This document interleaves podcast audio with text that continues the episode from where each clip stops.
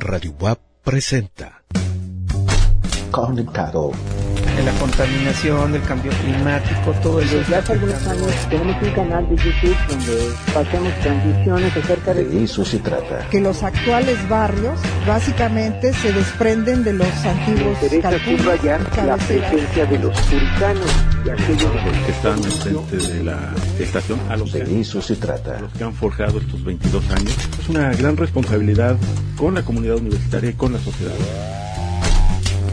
De eso se trata. Conectado. ¿Qué tal? Muy buenas tardes, bienvenidos al De eso se trata. Mi nombre es Ricardo Cartas y hoy estamos haciendo un programa especial desde el Colegio de Antropología porque estamos celebrando 40 años, sí, así como lo escucha, 40 años del Colegio de Antropología.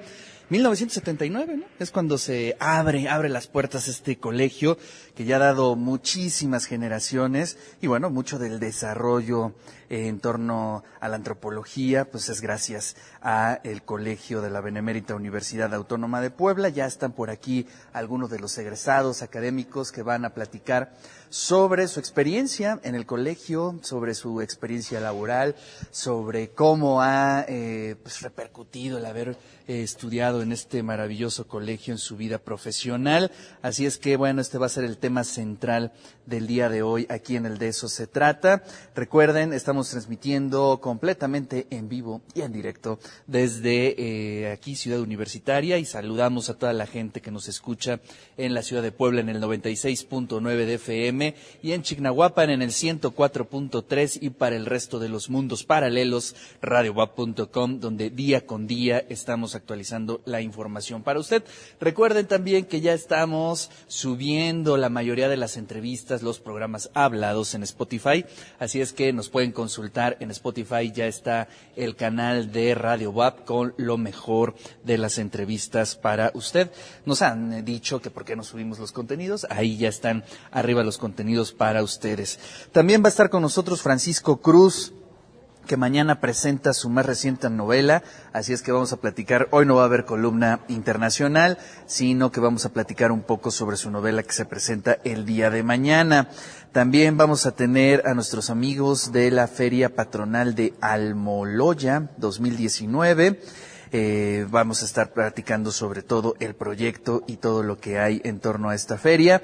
También hoy es día de charlar con la doctora Isaura Cecilia García para charlar ahí sobre temas que tienen que ver con la antropología de la alimentación.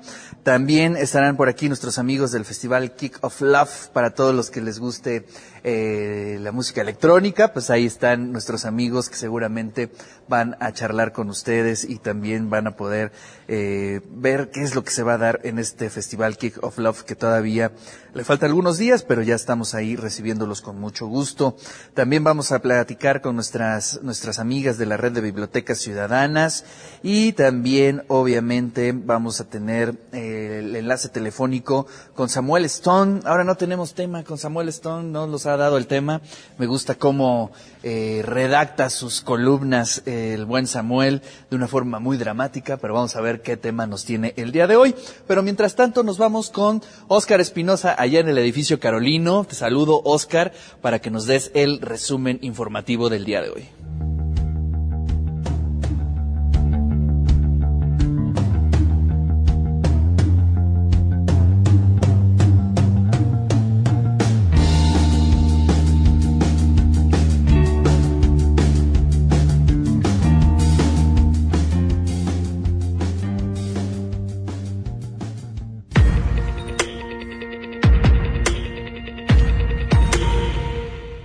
Tardes Ricardo y buenas tardes también a los amigos que nos escuchan en De eso se trata. Efectivamente, esta es la información.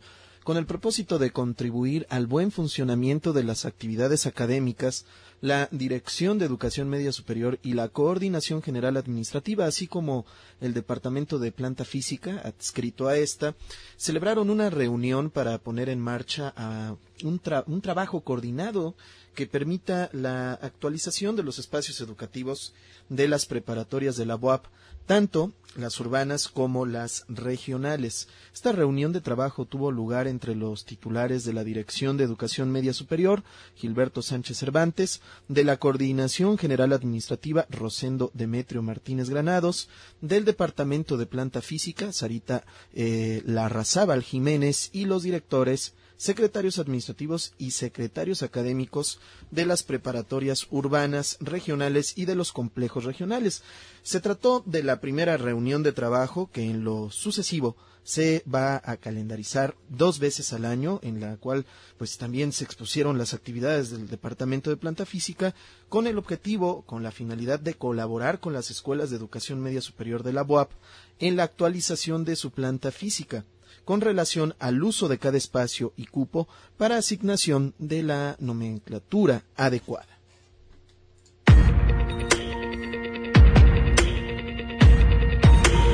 Padecimientos como el síndrome metabólico, diabetes mellitus y obesidad afectan la actividad eléctrica del corazón. Su relación y consecuencias son analizadas a través de modelos animales por estudiantes del Instituto de Fisiología y la Facultad de Medicina de nuestra institución, liderados por el doctor Julián Torres Jacome. Estos modelos animales se asemejan al ser humano al presentar las mismas alteraciones metabólicas, luego de ser inducidos con una dieta alta en azúcares y carbohidratos, con lo cual presentan incremento de peso y de circunferencia abdominal, daños a ciertos órganos, alteraciones de sueño y síntomas de depresión. Daniela Bernabé Sánchez y Marisa Limón Cantú, estudiantes de la maestría en ciencias fisiológicas, indagan en las alteraciones eléctricas del ventrículo y aurícula del corazón. Esto en modelos animales con síndrome metabólico y con una dieta alta en azúcares, en azúcares. Mientras que José Alonso Romero, de la maestría en ciencias médicas de la Facultad de Medicina, estudia un modelo genéticamente modificado con diabetes mellitus tipo 2. Esta es la información, Ricardo, amigos, de, de eso se trata. Continuamos con la entrevista.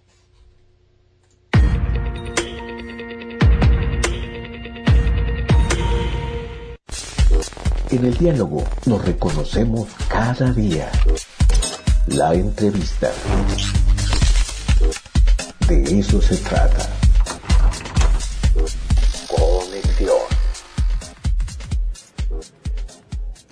40 años del Colegio de Antropología de la Benemérita Universidad Autónoma de Puebla y bueno, pues para charlar un poco sobre pues, lo que se ha vivido en distintas generaciones, no hay mejor ejercicio que charlar con los egresados. En esta ocasión recibo con mucho gusto a René Tavares Herrera. ¿Cómo estás, René? Un gusto saludarte. Hola, buenas tardes, muchas gracias por la invitación. También anda por aquí Emanuel Reyes Pacheco. ¿Cómo estás, Emanuel? Muy bien, muchas gracias por la invitación. Y Giovanni Prisco. ¿Cómo estás, Giovanni? Muy bien, muchas gracias por la Pues, invitación. a ver, cuéntenme. A ver, si quieres empezamos contigo, René. Platícanos un poco de qué generación eres, por qué antropología y no pues, otra licenciatura, computación, electrónica, ¿no? ¿Por qué te decidiste por antropología y sobre todo cómo te fue aquí? Bien, eh, bueno, fue una decisión bien interesante porque sabe uno que cuando uno sale de la preparatoria no sabes hasta dónde va a dirigir tu camino, ¿no? Eh, yo quería en un principio estudiar música, estuve un año de música en el técnico, posteriormente pues me llamó mucho, me llamó mucho el tema de hablar sobre etnomusicología. Entonces alguna vez vi en la currícula, en la materia, una, una optativa sobre lo que a mí me interesaba y tenía una amiga en común que ella estudiaba antropología social, era, ella era una generación, era de la 98, yo prácticamente decido dejar la escuela de música, en este caso estaba en el técnico, en el área de percusión, y eh, tomo el siguiente paso de poder presentar el examen y entrar a antropología, ¿no? Ver realmente qué es este mundo.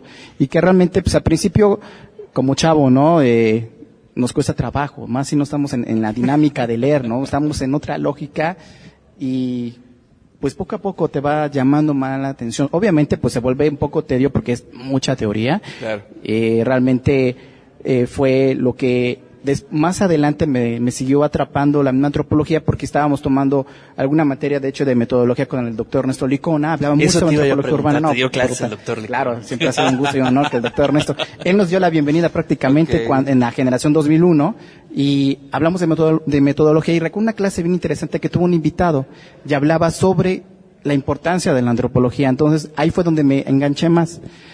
Después, eh, conforme, la, car- conforme fue, fui cursando la carrera, me llamó más la atención agarrar una línea que a mí me interesa mucho desde la licenciatura, que es hablar de la antropología de la música, no desde la musicología. Claro. Pero bueno, fueron temas que se fueron desarrollando, dinámicas. Estaba en un seminario que se, se llamó Antropología de la Juventud con la doctora Maritza, pero me fue atrapando. Realmente dejo y dejé y aún conservo muchos amigos eh, mejores amigos que tal vez eh, algunos hemos coincidido trabajar eh, eh, como gestores, otros haciendo investigación, pero realmente ha sido bien, bien interesante. Después entré a la maestría en antropología, donde también tengo al doctor Ernesto, eh, que fue mi profesor, en el cual le tengo un gran estima y gran cariño. Ya prácticamente desde los 19 años lo conozco, tengo 37, creo que ha pasado muchos años, ¿no? Y estudié aquí la, la maestría en antropología y mi línea de investigación es sobre nueva rural, nuevas ruralidades. Entonces, es como cambiar de un extremo a otro, un extremo a otro, hablar de antropología de la música, ahora, hablar de las ru- ruralidades, o perdón, no puedo pronunciar bien. Ruralidades. ruralidades. Realmente me emociona, fíjate, realmente Sí. es- a mí me emociona porque realmente 40 años no es tan fácil, ¿no? No se cumplen todos los días, ¿no? Y a mí me encanta porque finalmente, pues, hay algo que siempre me ha traído y el gran cariño que le tengo al colegio de antropología, a los mismos profesores, a la doctora Rosalba, que ella fue mi directora de tesis, que realmente yo siempre he dicho, donde aprendí y acabé de aprender más y ser antropólogo fue a partir de que y mi propia experiencia de mi pro- propia trinchera fue la fue la maestría ahí fue donde me descubrí hacia dónde quiero Claro. ir y hacia dónde dónde quiero continuar Sí, fíjate que tienes mucha razón. Yo no sé, este, nos ponen a tomar decisiones de qué vas a estudiar, qué va a ser de tu vida en el peor momento, ¿no? Sí, Cuando claro. tienes 17, 18 años, ¿qué puedes decidir? Sí, no sabes a dónde vas, ¿no? Exactamente, es así como bastante difícil. Oye, ¿y cuál fue tu investigación en la licenciatura? fue eh, trabajé sobre antropólogo eh, diga perdón sobre jóvenes músicos yo soy músico casi casi hice una autoetnografía Órale. Eh, y lo que aporte es, bueno, ¿por qué no hablamos de la antropología de la música desde los jóvenes músicos? Entonces lo que yo generé en la tesis de investigación, de ahí generé una publicación de un libro que gané con, con PACMIC en el, 2000, en el 2010 y fue dos capítulos de tesis donde hablo sobre música latinoamericana y jóvenes músicos, pues de la postura de la antropología de la música. Órale. Sin importar el género. Sin importar, eh, sí, folclore latinoamericano, totalmente. En ese tiempo yo tocaba en un grupo que se llama Americanto, que yo dirigí, y yo era el percusionista, y en este caso, pues, eh, estaba muy, eh, muy encantado con la música, o el canto nuevo, mejor dicho, la trova cubana, y pues yo me, prácticamente hasta tuvimos algunas giras en el interior del estado, y fue bien padre, realmente, porque ahora me doy cuenta que realmente pude enfocarme a a otros temas, en este caso, pues la antropología de la música que me sigue llamando la atención, sigo siendo músico, Claro. soy antropólogo, pero me encanta esto. Finalmente es algo que no, no puedo soltar y siempre eh, pensé que me iba a dedicar a la música, pero no ahora me dedico a la gestión, a la investigación y claro, con mucha pasión con lo que soy y de donde soy egresado. Eh, Yo me he fijado mucho en los antropólogos que tienen como, no, no tienen una sola línea, ¿no? Son diversos, eh, juegan en varias canchas y eso también está increíble, ¿no? Sí, sobre todo, por ejemplo, cuando entré a la maestría, fue un reto para mí ahora trabajar con mujeres indígenas, Organización de Mujeres Indígenas Totonacas en la Sierra Oriental del Estado. O sea, cuando yo venía de otra línea, dije, pues va, vamos a probar qué es esta Claro, línea, ¿no? claro. Finalmente el antropólogo es diverso, le gusta experimentar y somos una ciencia interpretativa. Entonces, por lo tanto, vamos a ver a dónde puede llegar este trabajo de investigación y finalmente culminó y tuve, eh, cursé la maestría en 2012 al 2014, me titulé y me encantó haber hecho este, este trabajo de investigación. Claro, fui de extremo a extremo, pero ahora conozco los dos ámbitos, el urbano y el rural. Órale. Oye, pues está súper interesante tu experiencia, René. Ahora vamos a ir con Emanuel. Emanuel, ¿cómo estás? Bienvenido. Bien, muchas gracias. ¿De qué Eh, generación eres tú, Emanuel? Bueno, yo soy egresado de licenciatura y de maestría de aquí del Colegio de Antropología Social. Egresé en 2014 de la licenciatura y en 2018 de la maestría. Y eh, bueno, dentro de mi experiencia aquí en el Colegio de Antropología Social, eh, quiero hacer referencia a que la mayoría de mi familia se ha dedicado principalmente a la cuestión de la agricultura, eh, sobre todo ingenieros agrónomos, y a mí me surgió el interés de estudiar eh, no solamente lo técnico de la agricultura, sino quién la realiza, quiénes son los que dan vida a esa práctica cultural, sociocultural. Fue a partir de eso que me interesó la antropología social, que básicamente es una ciencia pues que estudia directamente a los actores sociales que eh, significan prácticas socioculturales. Claro. Entonces, a partir de eso, eh, me llamó mucho la atención la antropología. Poco a poco, a partir del seminario de Nueva Ruralidad, que impartió la doctora Rosalba Ramírez Rodríguez, fue fungiendo este interés más sobre, sobre en torno a la, a la antropología social como una ciencia que no solamente eh, trata como de identificar a los actores claves, sino también este, estudiar los contextos que, en donde se encuentran estos actores sociales. Oye, y este, digamos, tú acabaste la licenciatura y seguiste el, el camino de luego, luego entrar a la maestría, trabajaste, dejaste algún espacio, ¿cómo Sí, fue? tu- estuve colaborando dos años aquí en el Colegio de Antropología Social en un proyecto eh, titulado eh, la ciudad, Cholula Ciudad Dual, eh, donde estuvimos Claro. haciendo eh, investigaciones eh, de campo en San Andrés y San Pedro Cholula.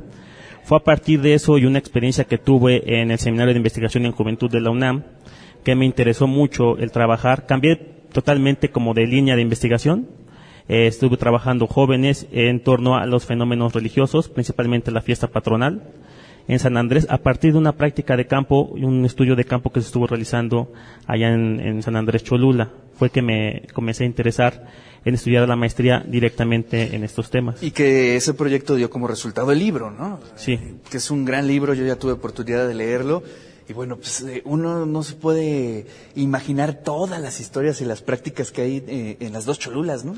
Sí, es, es como la ventaja de ser eh, antropólogo, porque al fin y al cabo eh, tú tienes que saber cómo insertarte a una comunidad, cómo eh, tratar de insertarte sin eh, sin que las Sin romper, prácticas ¿no? sin, sin que las prácticas socioculturales se rompan con tu presencia. Claro. Es decir, cómo la gente igual te puede hacer parte de la comunidad y eso es a partir del trabajo de campo, que es lo que nos nos identifica a los Y es antropólogos. toda una estrategia, ¿no? Claro. Hay un, un protocolo muy bien hecho y eso, bueno, pues es su herramienta principal de los antropólogos, ¿no? Sí, claro, es nuestro nuestro principal ¿Y herramienta. qué futuro?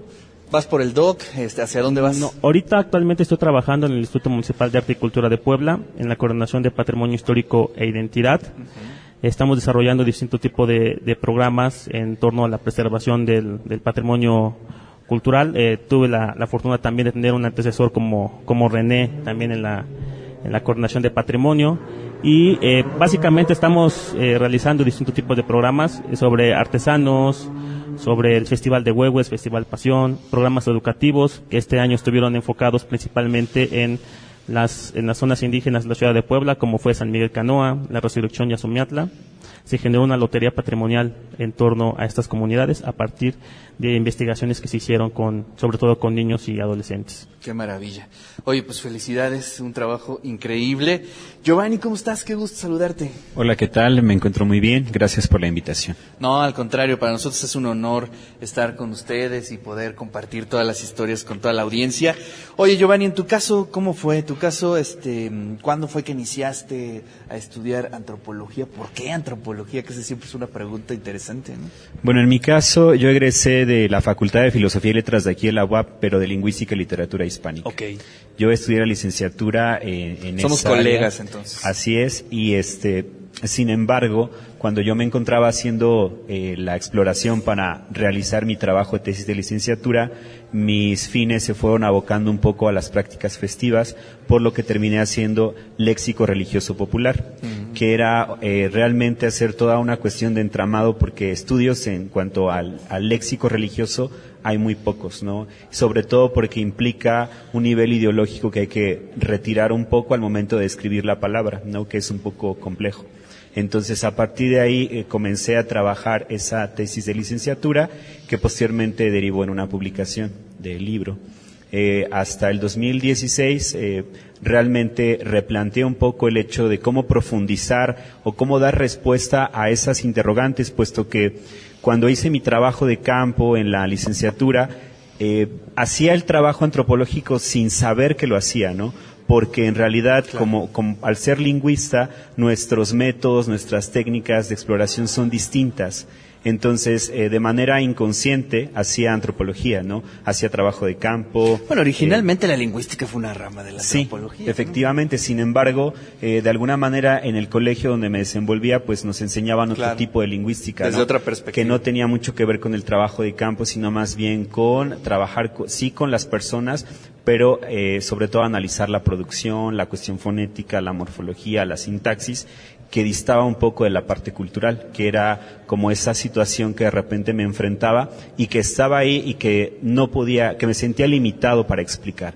De ahí que por eso me interesó aprender antropología formalmente y de alguna manera incursionar en esta parte, que me permitió ya tener claridad y sobre todo eh, cubrir esos vacíos que tenía, ¿no?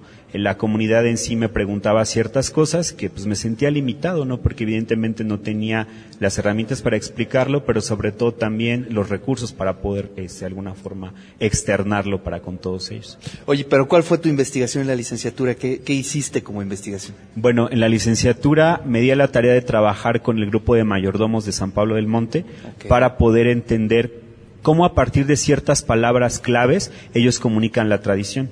¿Sí?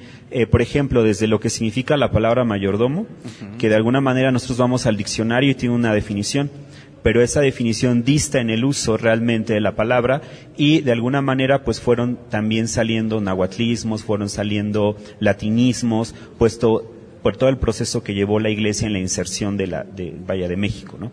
Entonces, eso fue de alguna manera hacer ese vocabulario religioso popular que los mayordomos emplean para comunicar la tradición en una comunidad. Oye, está padrísimo. Además de la palabra mayordomo, ¿qué otra nos puede Bueno, eh, surgieron palabras como el Altepeilhuitl, que es una festividad en torno a la Malinche, que se va desarrollando 10 eh, días antes del miércoles de ceniza.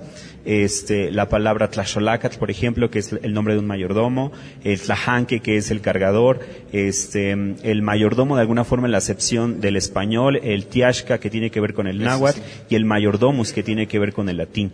Eh, había una hibridación en cuestión de palabra también, por ejemplo, hay una imagen que le denominan santo ixiomo, que es eche homo en latín. Entonces, ¿cómo se va conjugando la parte del uso del lenguaje eh, a, través del tiempo, ¿no? Que se va retomando el español, el náhuatl y el latín mismo. Entonces, toda esa parte de hibridación que se fue dando en torno a ese trabajo de licenciatura. ¿Está publicada tu tesis? Sí, sí está publicada. Ah, bueno, luego me la prestas porque se oye bastante bien.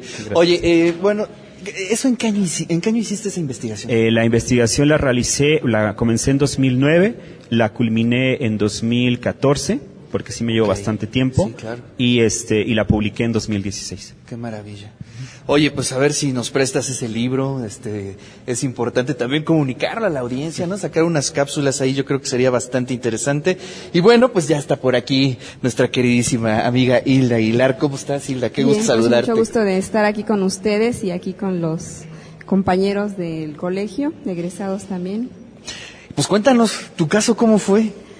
Bueno, pues yo fui de las primeras generaciones. Yo entré en el 81 y eh, pues me tocaron grandes maestros. A mí me tocó, bueno, comenzamos en el edificio San Jerónimo, ahí el que es psicología Sí. posteriormente, y más adelante pues ya nos pasamos al, al edificio Arronte, pero pues éramos grupos muy pequeños y... eh, ¿Cuántos estudiantes había en 1981 en, en antropología? Pues eran, eran tres, este, digamos, tres generaciones. Y mi grupo pues sería de 12 personas máximo, ¿no? Éramos Qué lujo, ¿no? grupos pequeños. Así es. Y bueno, pues nos tocaron profesores eh, muy, muy, este, notables. Algunos de ellos, pues, exiliados de Claro. latinoamericanos, como este, Carlos Ocada, Susana Percás, el maestro, este, Casés, Marcela Lagarde, que bueno, ha- han hecho una labor muy importante. Este, la maestra Marcela, pues ves que es de las Claro. pioneras de los estudios feministas. El maestro Casés, pues, este, en la UNAM, y han hecho, pues, una, una labor muy, muy vasta y muy importante.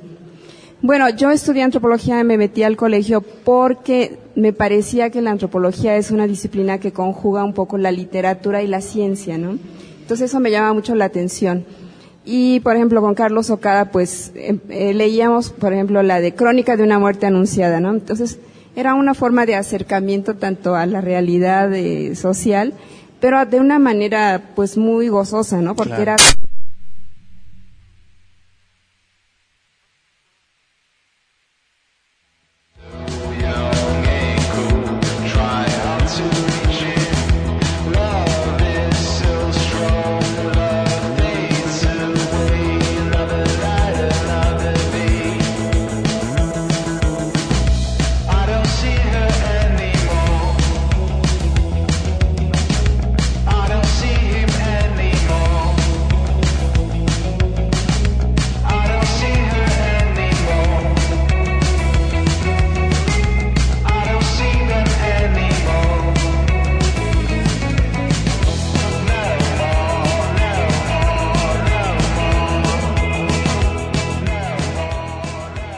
darle vida al personaje y Estamos de buen humor. todas estas páginas.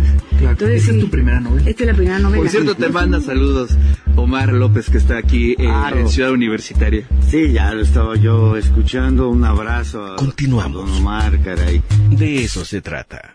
La Facultad de Filosofía y Letras invita a la conferencia La Dimensión Internacional de la Investigación y la Innovación. Imparte Dr. Hans de Witt, director del Centro de Educación Superior Internacional de Boston College.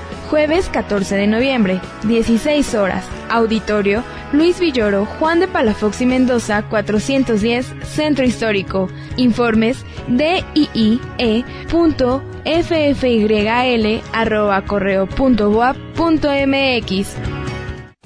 Del 30 de agosto al 22 de noviembre asiste al Ciclo de conferencias Fronteras de la Ciencia. Otoño 2019. Reflexiona con nosotros en trucos en el uso de top spin, historias biológicas y catalíticas de carbenos y pinzas organometálicas, aplicación de catalizadores biológicos para el tratamiento de contaminantes orgánicos persistentes. Consulta fechas al 229-5500, extensión 2576. Conferencias a partir de las 12 horas. Entrada libre. Auditorio del Centro de Química en Ciudad Universitaria. La Casa del Jubilado Universitario BUAP invita a la novena campaña de donación Piecitos Fríos, donde llevaremos la ayuda recibida a la comunidad de San Miguel de Coanipa, Tochimilco, Puebla. Podrás donar alimentos, artículos de higiene personal, artículos de limpieza y prendas de vestir. Recepción de las donaciones en Casa del Jubilado Universitario BUAP, Río Suchiate, 5501, Colonia San Manuel, de lunes a viernes, de 8 a 16 horas. Tienes hasta el 6 de diciembre. Informes y detalles de las donaciones al 2222 29 55 25. El Complejo Cultural Universitario invita a la vigésima primera temporada de piano, concierto a cargo del maestro Edison Quintana, concertista de Bellas Artes, interpretando música de Robert Schumann y Franz Liszt. Jueves 28 de noviembre, 19 horas, Sala Sinfónica del Complejo Cultural Universitario. Entrada gratuita sin boleto. Bienvenidos niños a partir de los 12 años. Mayor información en www.complejocultural.boap.mx. Dicen que todos los partidos son iguales. No estoy de acuerdo. Habemos quienes sí nos preocupamos por las necesidades básicas de nuestros municipios. Nosotros sabemos que en las regiones de Puebla hay gente talentosa y trabajadora que reclama nuevas opciones. Somos PSI, un equipo joven que quiere darle voz a aquellos que más lo necesitan. ¿Y tú, jalas? ¿Tú Sí, sí, sí, PSI, el equipo de los poblanos. Sí, a veces sientes que no hay salida. Que nadie te oye. Ni te ve, ni le importa si estás triste o enojado. O a lo mejor no quieres decir nada. Porque no sabes qué te está pasando. Pero siempre hay opciones. Si necesitas ayuda, búscanos. Arroba línea de guion bajo la vida en Twitter o la línea de la vida en Messenger de Facebook. Aquí te escuchamos cualquier día a cualquier hora. Juntos por la paz. Estrategia Nacional para la Prevención de las Adicciones. Gobierno de México. Estamos de buen humor. La verdad es que las presentaciones instaron en todo momento a que nadie se levantara de sus asientos y permanecieran ahí. Pero ¿cómo surgió esta idea de dedicarte a fomentar la lectura? A todo terreno. Regresamos. De eso se trata. Ya estamos aquí en el de eso se trata desde el Colegio de Antropología que cumple 40 años. 40 años nada más y nada menos aquí en la Benemérita Universidad Autónoma de Puebla. Y bueno, regresamos ahora sí a la charla con eh, Hilda Aguilar. Nos contabas, ¿no? Precisamente de tu generación, que eran muy poquitos, que tenías muy buenos profesores, todos los ejercicios que hacían en ese momento. Pero a ver, continúa con la crónica, Hilda. Así es, pues creo que fue una época este, muy rica porque, bueno, además teníamos como una eh, vida cultural pues también interesante junto con las gentes de historia, de Claro. filosofía y letras. Y bueno, eh, en cuestión de tema de tesis o de investigación, pues yo hice una, un trabajo sobre que se llamaba Kaila Osorio, una mujer de Metepec. Ella es una, una señora que se dedicaba a la medicina tradicional, a la herbolaria. Y bueno, en Metepec teníamos como un, un cierto punto de investigación porque ahí se hizo trabajo sobre la exfábrica de Metepec. Entonces era un grupo de, de estudiantes, algunos de ellos con trabajo audiovisual, que pues empezaron a sacar testimonios de los ex, ex, ex obreros. Y en ese equipo pues yo me integré, pero a mí me llamó más la atención un tema este, cultural, hice una historia de vida y eh, pues fue todo eh, la vida de la señora Kaila, su cosmovisión, todo el tema de la herbolaria.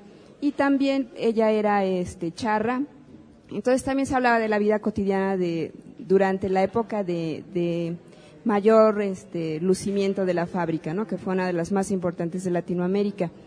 Y bueno, también eso me permitió pues, pues desarrollar un poco la cuestión de la escritura. Yo creo que eso me, me sirvió mucho, o sea, todas las lecturas que hicimos y eh, mi acercamiento con la, con la escritura también me sirvió mucho más adelante en la vida laboral, porque eh, yo, bueno, colaboré en el, más adelante, eh, en, un, en una institución de vivienda que se llamaba FONAPO. Claro. Esa institución era, eh, bueno, implicaba trabajar con grupos, grupos organizados de, de colonos que, bueno, solicitaban estos programas de vivienda. En esa parte un poco lo que dice, lo que comentaba Edmundo, ¿no? O sea, todas las técnicas que tú aprendes para acercarte a la gente, para dialogar, para infundirles confianza, creo que fue importante, porque ahí, bueno, era Puebla, Veracruz y Tlaxcala. Entonces, pues sí era diferente acercarte a grupos de colonos en estado de Veracruz o en, en estos diferentes, en estas ubicaciones, y era colaborar para que ellos se organizaran y gestionaran ante el gobierno estos programas de vivienda. O sea, sí, sí era, era complejo porque a veces pues sí había muchos conflictos, a veces los dirigentes hacían negocio a costa de los colonos y etcétera. Esas cosas que casi no se ven, ¿no? Pero digamos que fue una parte en la que, que yo sentí que fue importante en mi Claro. formación y que pude aplicarla ¿no? en, en un campo laboral. Hilda, pues muchísimas gracias y muchas gracias a todos por compartir sus historias de vida, sus testimonios y bueno, pues a celebrar los 40 años del Colegio de Antropología. Francisco Cruz. Análisis internacional. De eso se trata. Conexión. Queridísimo Francisco Cruz, ¿cómo estás? Qué gusto saludarte. Igualmente, mi querido Ricardo, pues ahora sí para platicar de un tema internacional, pero literario, por así decirlo. Exactamente. Oye, la República de Pericrania eh, mañana se presenta en el TEC de. Monterrey. El miércoles. El 13 miércoles, perdón, el 4 de la miércoles, perdón. Pero a ver, cuéntanos, tengo muchas preguntas en torno a tu novela. Ajá. Pero lo primero, que, que- ¿qué personajes tan encantadores? Me da un chorro de ganas de conocerlos y de sentarme a echar unas cervezas con ellos, unos roncitos como los que se toman ellos, ¿no? Está bueno, pues sí. Sí. Bueno, ¿Cómo pues surge la novela, Francisco? Perdón. ¿Cómo surge la novela? Mira, la novela surge porque yo en una en una ocasión ya a punto de jubilarme, estaba yo en Polonia, me invitó a a, a- a su casa para una recepción, no sé qué, el embajador de Ecuador, un personaje así muy muy especial, y terminada la, la recepción eh, con el famoso este ceviche ecuatoriano, etcétera, se fue todo el mundo y me dijo quédate, quédate Panchito. Pues, ¿qué, ¿qué pasa? No, pues estoy muy triste, me dijo, porque me van a jubilar, imagínate yo volver a Quito, me voy a aburrir, que no sé qué, que no sé cuánto. Y este, entonces, pues yo de, de broma, aunque también me iban a jubilar, pero no lo tomaba tan, este, tan dramático, yo de broma le dije, oye, pues lo que tenemos que hacer es este, ver que nunca nos jubilen, ¿por qué no compramos una isla en el, eh, eh, en el Caribe? ¿verdad? Y este, allí tenemos un ministerio de relaciones y siempre nos atienden y ceremonial y nunca nos van a jubilar y nos van a condecorar. Pero bueno, es una, obviamente una broma. Y entonces, eh, años después, este, un día se me ocurrió, bueno, pues ¿por qué no hago una novela a partir de esta broma? Y entonces eso, de allí se, se construyó la novela y como, como pudiste observar, comienza precisamente con ese, Con ese diálogo, del embajador ecuatoriano y el diplomático, yo no me pongo como mexicano, bueno, yo soy el narrador, ¿verdad? Sino como hondureño, entonces el hondureño, pues ahí platica, etcétera. Ahí con eso empezó la novela y luego pues fue fueron saliendo este episodios y personajes. Oye, pero a ver, cuéntame, este, me gusta mucho eh, esa perspectiva de tus personajes. Son hombres de mundo, ¿no? Eh, han viajado, han sido diplomáticos, pero tienen un profundo sentido del humor, finísimo además, que bueno, eh, las primeras páginas este, son de, de una carcajada eh, elegante, pongámoslo de alguna forma. ¿no? Mira, son eh, son hombres de mundo porque pues, de lo que se trata es de eh, de retratar diplomáticos, pero al mismo tiempo, y esto es muy importante, pues llegan a ser este cursis ridículos, este un poquito Claro. eh, soñadores, etcétera, o sea, no es- Excesivamente no es- románticos, ¿no? Sí, sí, sí, románticos y este y pues perseguidores de muchachas, ¿no? Exacto. Eso es muy divertido también. Pues sí, también, sí, porque andan con sus obsesiones sexuales. Pero también con proyectos internacionales, de algunos eh, verdaderamente sacados de eh, eh, el- locos, como el de los tres jaguares, que era este Ecuador, Uruguay y Paraguay, es una cosa completamente loca, que me, me inspiré en los, en los tigres asiáticos, pero pues es otra cosa, ¿no? y este pero pues algún otro que sale por ahí luego los personajes son muy pues, muy interesantes porque en realidad son eh, es decir yo tomo de de lo que fui conociendo en el en el mundo Claro. y, y, pues tengo ahí el, eh, el- un ruso que que llora por por Stalin y por la Unión Soviética verdad porque se siente este desplazado un, un senegalés también y este y bueno eh, es, me interesa por ejemplo comentarte que el mexicano es un este es un indígena de Tlaxcala Claro. este, yo, yo tengo algunos orígenes tlaxcaltecas, así que a lo mejor fue como una un homenaje a mis ancestros.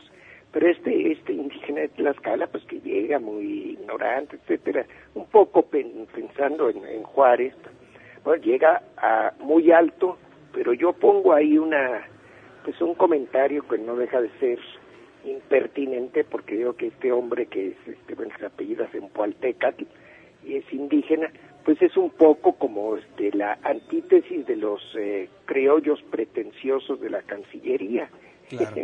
entonces eso no hay que decirlo mucho No, no, no. porque igual me dicen que yo soy un criollo pretencioso pero bueno entonces están esos luego pues los personajes femeninos no ¿Te acuerdas de este, una embajadora argentina? La Argentina, que es una altamente dramática. Todavía guap, este, Pero guapísima, ¿no? Sí, sí, pero depravado, depramadora, depravadona.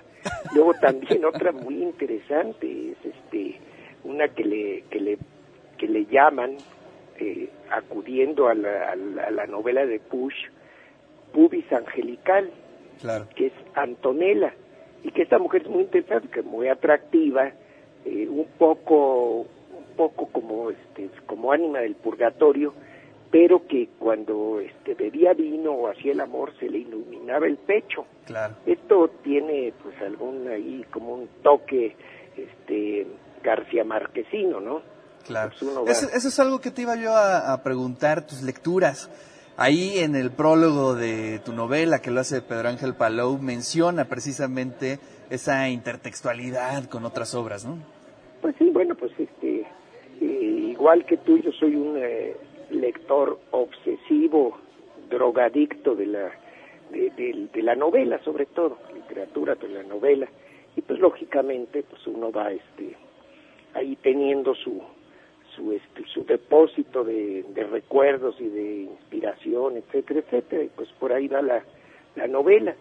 Luego, pues la, la, la marroquí también, que es, que es este, la, la novia del, de- del famoso eh, este, hondureño, y que es una mujer que al final de la novela pues este se va por razones eh, de, pues, de, de- de cuestiones que tiene que ver con el Islam. Pero también es un personaje muy muy interesante porque es una mu- mujer muy fina muy este eh, culta etcétera etcétera. En fin lo, lo bueno hay otros los criminales ¿verdad? Aquí ahí hay una serie de gentes que se dedican al lavado de dinero y, y al contrabando. Así que este pues por ahí va sea, es una novela de viejitos con obsesiones sexuales Pero muy Con- divertidos. ¿eh? con Muy, proyectos muy, muy divertidos. internacionales y este y sí es una novela muy humorística satírica pero fíjate que ahí Palo comentó algo que sí es cierto por otro lado pues una novela también de, de nostalgia y, de, y de romanticismo doloroso verdad etcétera pero bueno lo el, el resumen desde mi punto de vista es que está muy entretenida Exacto, y eso pues, siempre se agradece. pena. Oye, ¿cómo te sentiste mejor con tu anterior novela, con Alamar Galbao en Mar esta? Galbao. Bueno, la, ta- también es, es muy, desde mi punto de vista, es muy buena novela, pero yo tengo la impresión que esta tiene más personajes, Claro. está, está como más, más armada, más eh, por la línea humorística, porque la otra era un poco este, también de un, de un hombre que, este, pues que vuelve a su, a su pasado, ¿no? Es, es- es como una cosa un poquito distinta. Por supuesto que ¿qué puedo decir yo? Es muy buena novela. Claro. Pero bueno, esta vale la pena y este, ojalá vayan, eh, a- es por supuesto entrada libre, está todo el mundo invitado. Pues es en el TEC de Monterrey, donde fueron tan generosos que este, me ofrecieron la, La biblioteca, ¿no? pues el sí, que en realidad es una, un auditorio de ciento y pico personas, o sea que está de medio mundo, no es una biblioteca Claro. en el sentido como la palafoxiana, ¿verdad? Claro, claro. Entonces sí, y es muy importante también porque pues, son unos comentaristas de lujo, un poeta, un tal Miguel Maldonado y un tal Ricardo Carta. Así es. Sí, sí es No, pues es una maravilla el poderte único, el acompañar. el insustituible, el original. Oye, Francisco, pues te agradezco muchísimo. Miércoles 13 de noviembre a las 4 de la tarde, allá en el TEC de Monterrey. Me dará eh, mucho En la gusto. biblioteca. No nada más saludarte a ti, sino pues a, a- a tu auditorio. Ojalá vaya la mayor parte de, la de las personas. Francisco, te mando un fuerte abrazo y felicidades Gracias. por esa novela. pronto. Adiós. Sigue sonriendo. No te cartones. Llámanos 222-229-5534. Conexión. De eso se trata. ¿Eres miembro de la comunidad educativa de la UAP y tienes interés en aprender o actualizarte en la correcta búsqueda de información, redacción y publicación de artículos, tanto científicos como de divulgación? El Instituto de Ciencias UAP convoca al octavo curso taller, redacción y publicación bilingüe de artículos producto de la investigación. Todos los jueves de octubre y noviembre. Duración 40 horas. Informes y detalles de requisitos al 22 22 29 55 00, extensión 1120. Octavo curso taller, redacción y publicación bilingüe de artículos producto de la investigación. El landing empresarial del Complejo Cultural Universitario tiene un espacio para ti. Oficinas equipadas, salas de junta, Wi-Fi, estacionamiento gratuito y otras comodidades para que recibas a tus clientes. En noviembre, los emprendedores reciben 20% de descuento en la renta de una oficina virtual. Mayores informes al 2222 29 5500, extensiones 2239 y 5509. Ven y conoce tu espacio para hacer negocios de éxito. La Facultad de Ciencias de la Electrónica invita al taller Programación Intermedia para Torno de Maquinado CNC. Temas Programación a pie de máquina y simulación con software 3D. Velocidades de herramientas. Operaciones de ciclos enlatados. Configuración de stock y operaciones en software 3D. Inicia sábado 23 de noviembre. Duración 40 horas. Informes econtinua.se.boap.mx o al 2222-295500, extensión 7414. La Vicerrectoría de Extensión y Difusión de la Cultura invita a la clausura de los talleres artísticos universitarios Otoño 2019 de Artes Plásticas y Artes Escénicas, 12 y 13 de noviembre. Consulta sedes y horarios en www.cultura.wap.mx. La Facultad de Ingeniería invita al diplomado Alta Dirección para la Creación de Valor en la Empresa. Implementa nuevas herramientas, metodologías, técnicas y habilidades que aseguran una mejor toma de decisiones. Valor curricular 150 horas. Noviembre 2019. Facultad de Ingeniería en Ciudad Universitaria. Informes www.ingeniería.boap.mx. Tu espacio es también mi espacio. Este jueves 14 de noviembre asiste al foro Hablemos de Movilidad, realizado con el objetivo de informar y sensibilizar a la comunidad universitaria acerca del derecho a la movilidad. Cómo éste se ejerce en la ciudad y cómo influye y podría influir en aumentar la calidad de vida de los ciudadanos. Jueves 14 de noviembre, 11 horas, Auditorio Luis Villoro, Juan de Palafox y Mendoza 410, Centro Histórico. Entrada libre. radiobuap.com Las buenas noticias desde la frecuencia universitaria. La participación. De eso se trata. Conexión. Regresamos al de eso se trata. Estamos haciendo una transmisión especial desde el Colegio de Antropología aquí en la Facultad de Filosofía y Letras en Ciudad Universitaria. 40 años del Colegio de Antropología, así es que vamos a estar charlando con distintas personalidades, con gente de los posgrados, con gente que ha vivido aquí en el colegio. Y bueno, vamos a hacer un breve paréntesis para irnos a otro tema. Está con nosotros Ismael Rodríguez y Pablo Zapoteca. Ellos nos vienen a invitar a la Feria Patronal de Santa Bárbara Almoloya. ¿Cómo estás, Ismael? ¿Cómo estás, Pablo? Bienvenidos. Bien, muchas gracias, Muy bien, por, muchas gracias por la el invitación. Pues a ver, cuéntame, este Ismael, ¿cómo está planeado esta feria de Santa Bárbara Almoloya? ¿Qué incluye? ¿Qué tenemos en los programas? Bueno, pues mira, este, aquí en la feria de Santa Bárbara Almoloya, pues, que es del día primero al 6, pues hay, hay muchos espacios dentro de los cuales, pues el día 3 empieza o comienza, da comienzo con los juegos pirotécnicos, se le da también la bienvenida a la primera peregrinación que es de Santa Catarina Huazulco, en donde pues ellos llevan sus productos, que es palanqueta, alegría, todo lo que ellos producen desde, desde sus hogares, van, van a este a, a ofrecerlos en la feria. Eso es el día 13 le da pues la bienvenida a esa peregrinación, la primera peregrinación. Entonces, en la noche los juegos pirotécnicos, pues el día 4 que es la, la feria, la feria este, pues ahí encontramos desde a buenas horas ya el trueque, el trueque que se realiza en nuestra comunidad. De Oye, ¿se hace nada más cada año o de manera regular se...? se- cada año, cada Ah, año, es cada año. 4 de diciembre y el, el trueque ¿Qué es- se lleva para hacer el trueque? A ver, platícame. ¿cómo el es? trueque, pues van de, de distintas comunidades que involucran a las, a las tres cholulas. Entonces tenemos una comunidad que es San Mateo Capultitlán de Huejotzingo, que ellos intercambian el chile, su chile. Claro.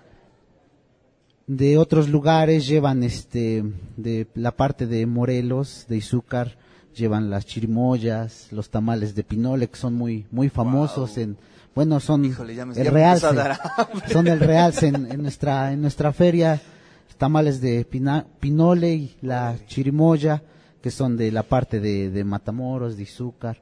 También ¿Ese, ese qué día es, perdón? El, el día 4. El día 4. El día 4. El día 4 es este, en donde le digo, pues se hace todo este del trueque. También, pues personas de ahí mismo, aledañas a la comunidad, que llevan, algunas llevan este, pues artesanías, las costuras, llevan servilletas, llevan ahí en el tiempo que todavía las frutas que se dan por ahí por nuestras comunidades intercambian, todo se intercambia, juguetes de madera, es un trueque com- un, poco parecido al de Cholula. Claro. Sí, sí. Y la gente se prepara para ese La gente sabe, la gente sabe y todavía se lleva esta tradición en la que pues todos van, todos se llevan algo. Muy no bien. se llevan, no llevan con lo que iniciaron, sino que ya se Ya llevan, llevan otra cosa. ya llevan Oye, Pablo, eh, bienvenido de entrada. ¿Cómo estás? Qué gusto Bien, bien. saludarte. Y qué bueno que vinieron a compartir eh, pues, la invitación con todos los radioescuchas. El público de Radio WAP siempre está atento a lo que sucede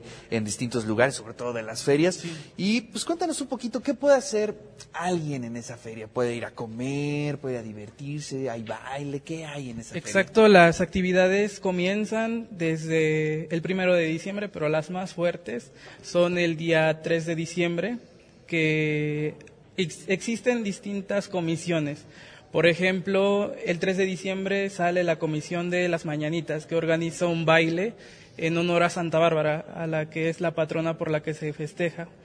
Ese día, pues, estaremos contando con la presencia de tres grupos musicales, entre ellos, este, es Alfredo López, este, Junior Clan y otros grupos. Se lucen, Sí. ¿eh? O sea que sí va a estar bueno. Sí, y pues eso pueden ir a hacer la gente, ir al baile el 3 de diciembre, como ya lo habían comentado, este, al trueque el día 4. Eh, el día, los días 3, 4 y 5 de diciembre en el atrio de la iglesia se hace un espectáculo multicolor de pirotecnia que lo organizan las distintas comisiones y pues es, es un espectáculo maravilloso que los invito a los radioescuchas a que Oye, ¿y- vayan. ¿y, y de comer? ¿Qué, qué me puedes De decir? comer, ¿Qué va a haber? A ver, ¿qué va a haber?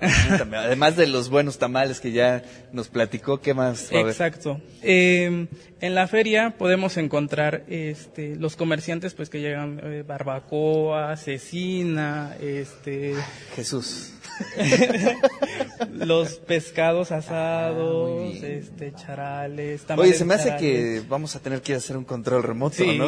tienen que ir, ustedes están cordialmente invitados.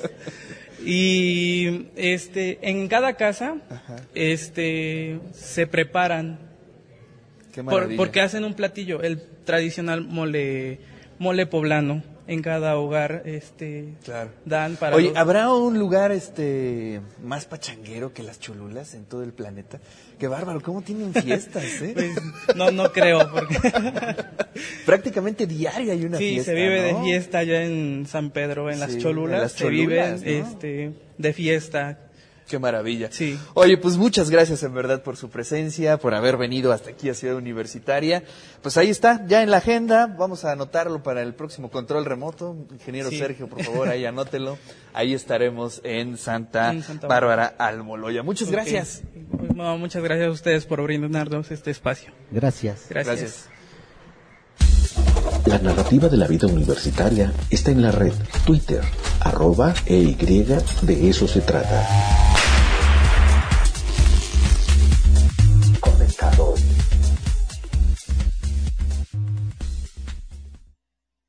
Aquí en Ciudad Universitaria, 40 años, estamos celebrando 40 años de este maravilloso colegio.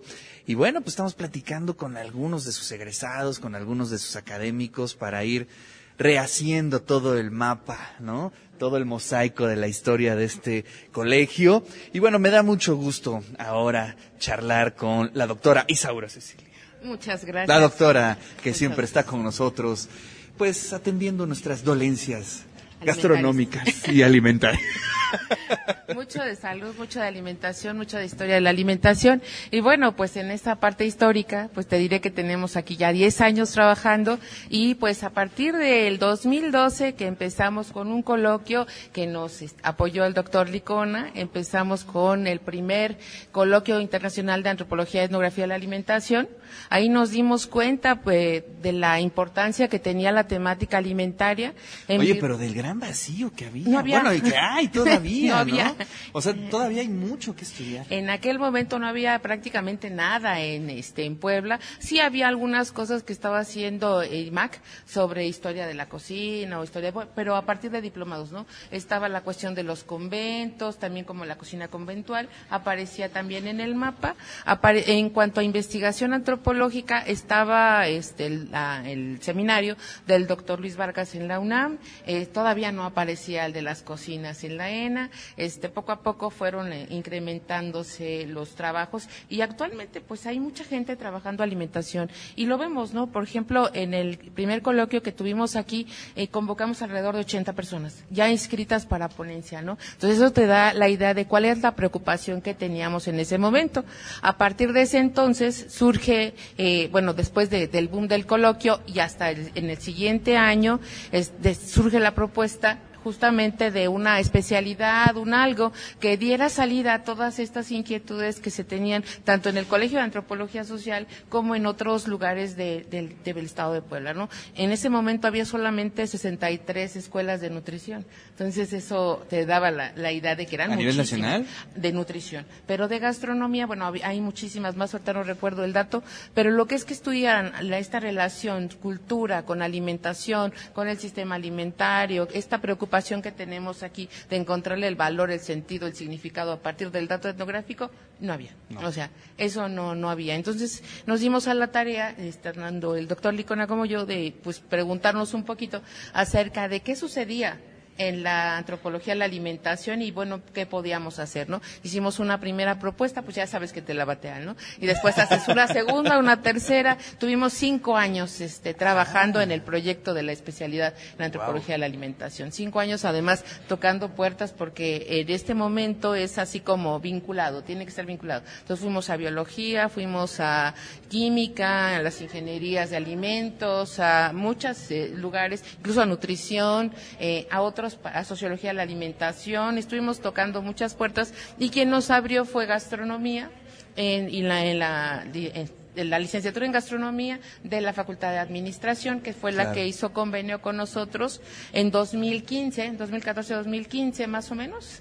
Esa, eso no recuerdo bien el dato, pero bueno, sin hacer el cuento largo, el, en mayo de 2017 empezamos, nos autorizaron, tuvieron a bien autorizarnos la especialidad en antropología de la alimentación y hoy pues ya tenemos a la primera generación que ya salió, la segunda generación y partes de la tercera generación, ¿no? La verdad es que ha sido un trabajo muy arduo y es un trabajo que ha ido sumando esfuerzos, hemos sumado algunos, algunos especialistas y poco a poco estamos abriendo pues más oportunidades, ¿no? Para Claro. la gente que le gusta comer bien, comer bien, comer sano, que le gusta investigar un poco acerca de la importancia que tiene la cultura y la alimentación en esta relación donde también juega la identidad, donde también juega, eh, seguramente han escuchado un poco de la antropología aplicada, donde juegan muchos elementos, incluso el territorio, el espacio, los lugares. Claro. toda, todo el estado de Puebla no nos lo acabamos, la República y más.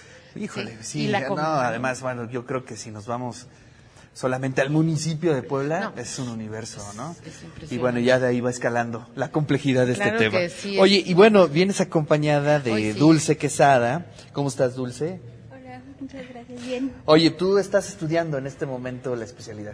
Sí, sí, soy parte de la tercera generación de la especialidad. Y cuéntame, ¿qué, ¿cuál es tu tema? ¿Por qué te inscribiste? ¿Por qué te llamó esta especialidad? Bueno, eh, de formación soy licenciada en nutrición humana. Eh, como parte de la formación sí nos dieron como un pequeño bosquejo ¿no? de lo que sería la antropología por parte de la doctora Miriam Bertrand. Eh, y pues me gustó mucho, me llama mucho la atención de lo que voy a hacer un poco mi tema de investigación, pues es este diálogo entre los saberes de las cocineras, las mayoras, y eh, pues los saberes profesionales de un nutriólogo, ¿no? Porque muchas veces está esta cuestión de que no tomamos en cuenta eh, nuestra cultura alimentaria como tal y anteriormente, ¿no? Solían los nutriólogos mandar que salmón, aceite de oliva, cosas que no estaban o algo dentro tan de... este, absurda, a- absurdo como no comas tortillas. Oye, pues, entonces, ¿qué hacemos, no? Sí, también. No, eso- bueno, afortunadamente eso ya. Sí. Ya no lo he visto mucho, No, pero ya. hace algunos años sí recomendaban ese tipo de cosas, ¿no? Sí, sí, eh, sí es como meramente restrictivo, ¿no? No Claro. tanto como incluyente.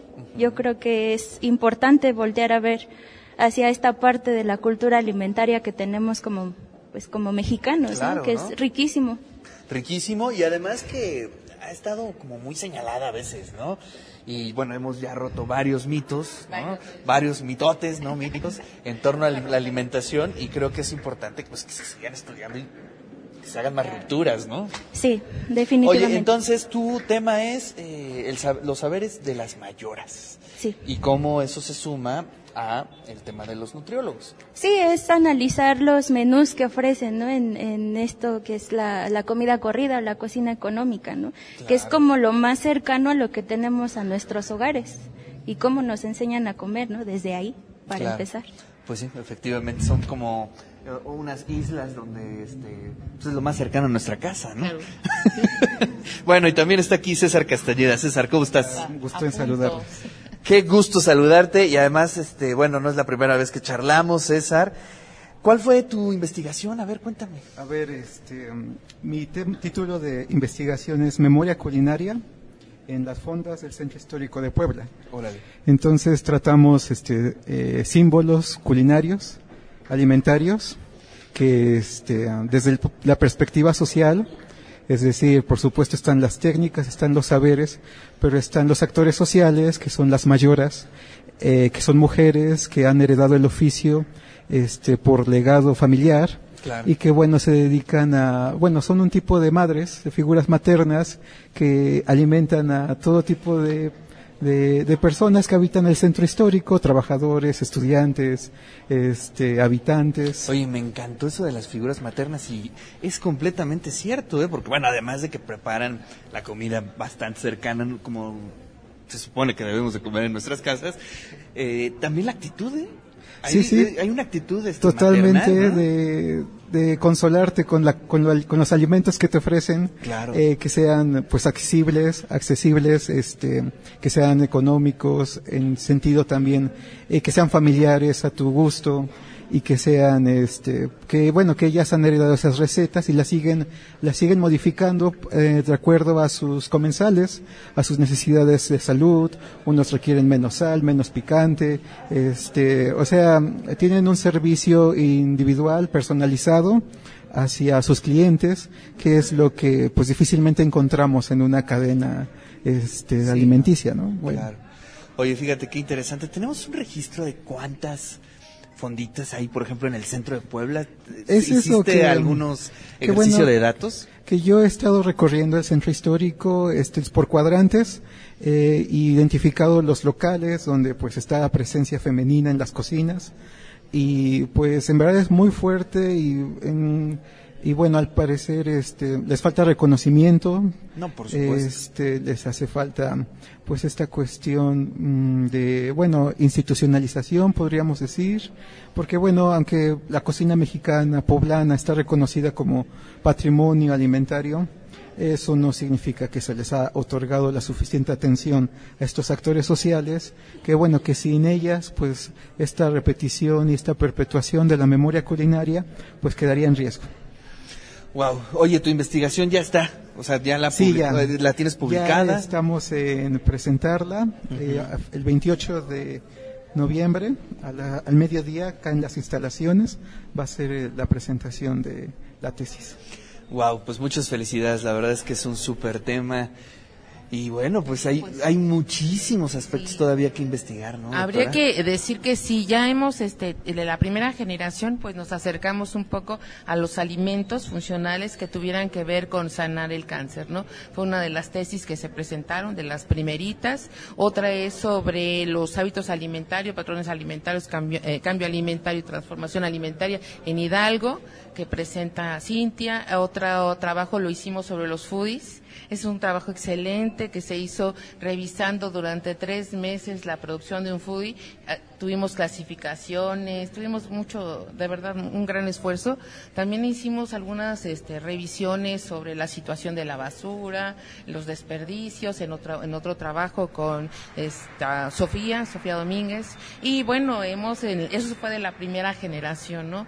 Eh, había otro trabajo, pero no recuerdo en este momento, de Derecho Alimentario y Seguridad Alimentaria, este, de una abogada que se llama Lucero. Ella también estaba, estuvo participando a partir de su tema, que es la seguridad alimentaria. Ya en la segunda generación pues eh, tenemos ya una variedad mucho más grande sobre el chocolate, sobre este, la lactancia materna. No sé si recuerdas que ya estuvo acá Claro. también, este Gaby también estuvo en el programa. Entonces, de alguna manera hemos estado tratando de abarcar los diferentes planos que tiene la antropología de la alimentación, que tienen que ver con la nutrición, que tienen que ver con la cultura alimentaria, con la historia de la alimentación, que tiene que ver con la identidad y con muchos, muchos temas, ¿no? Yo creo que ese es de los grandes aportes muy, muy valiosos de la especialidad, ¿no? Ah, pues muchas gracias, muchas gracias y felicidades. 40 años del Colegio de Antropología. Isaura, como siempre, muchísimas gracias. Dulce César, como siempre, encantado de estar eh, charlando con ustedes. Muchas gracias. Estamos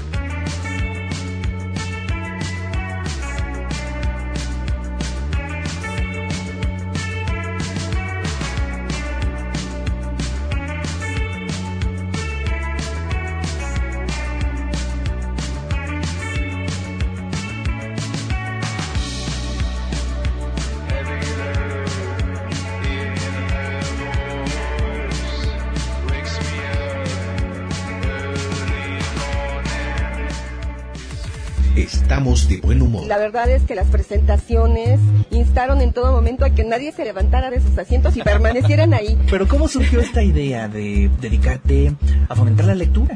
A todo terreno. Regresamos. De eso se trata.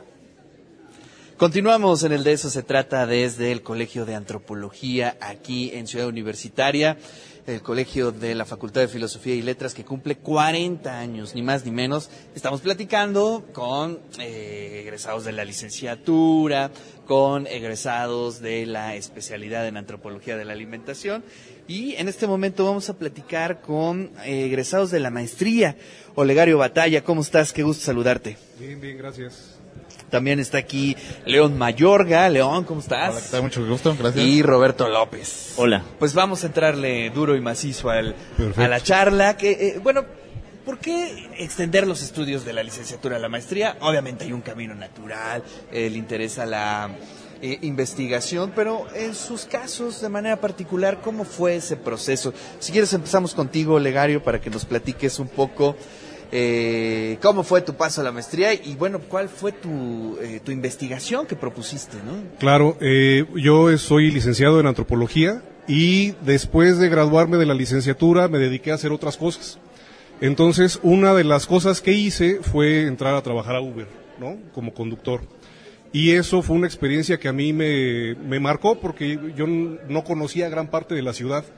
Entonces, al entrar a trabajar este, en esto, eh, me di cuenta de muchas cosas, ¿no? De, de- de- cómo se vive en la ciudad y eso me despertó otra vez el, querer saber y el querer explicar muchas cosas que yo vivía, ¿no? Y eso, eh, eh, un amigo me dijo que estaba abierta la convocatoria, vi la convocatoria, vi que había una línea de investigación de, de antropología del espacio, dije, ah, pues ahí yo puedo desarrollar esto.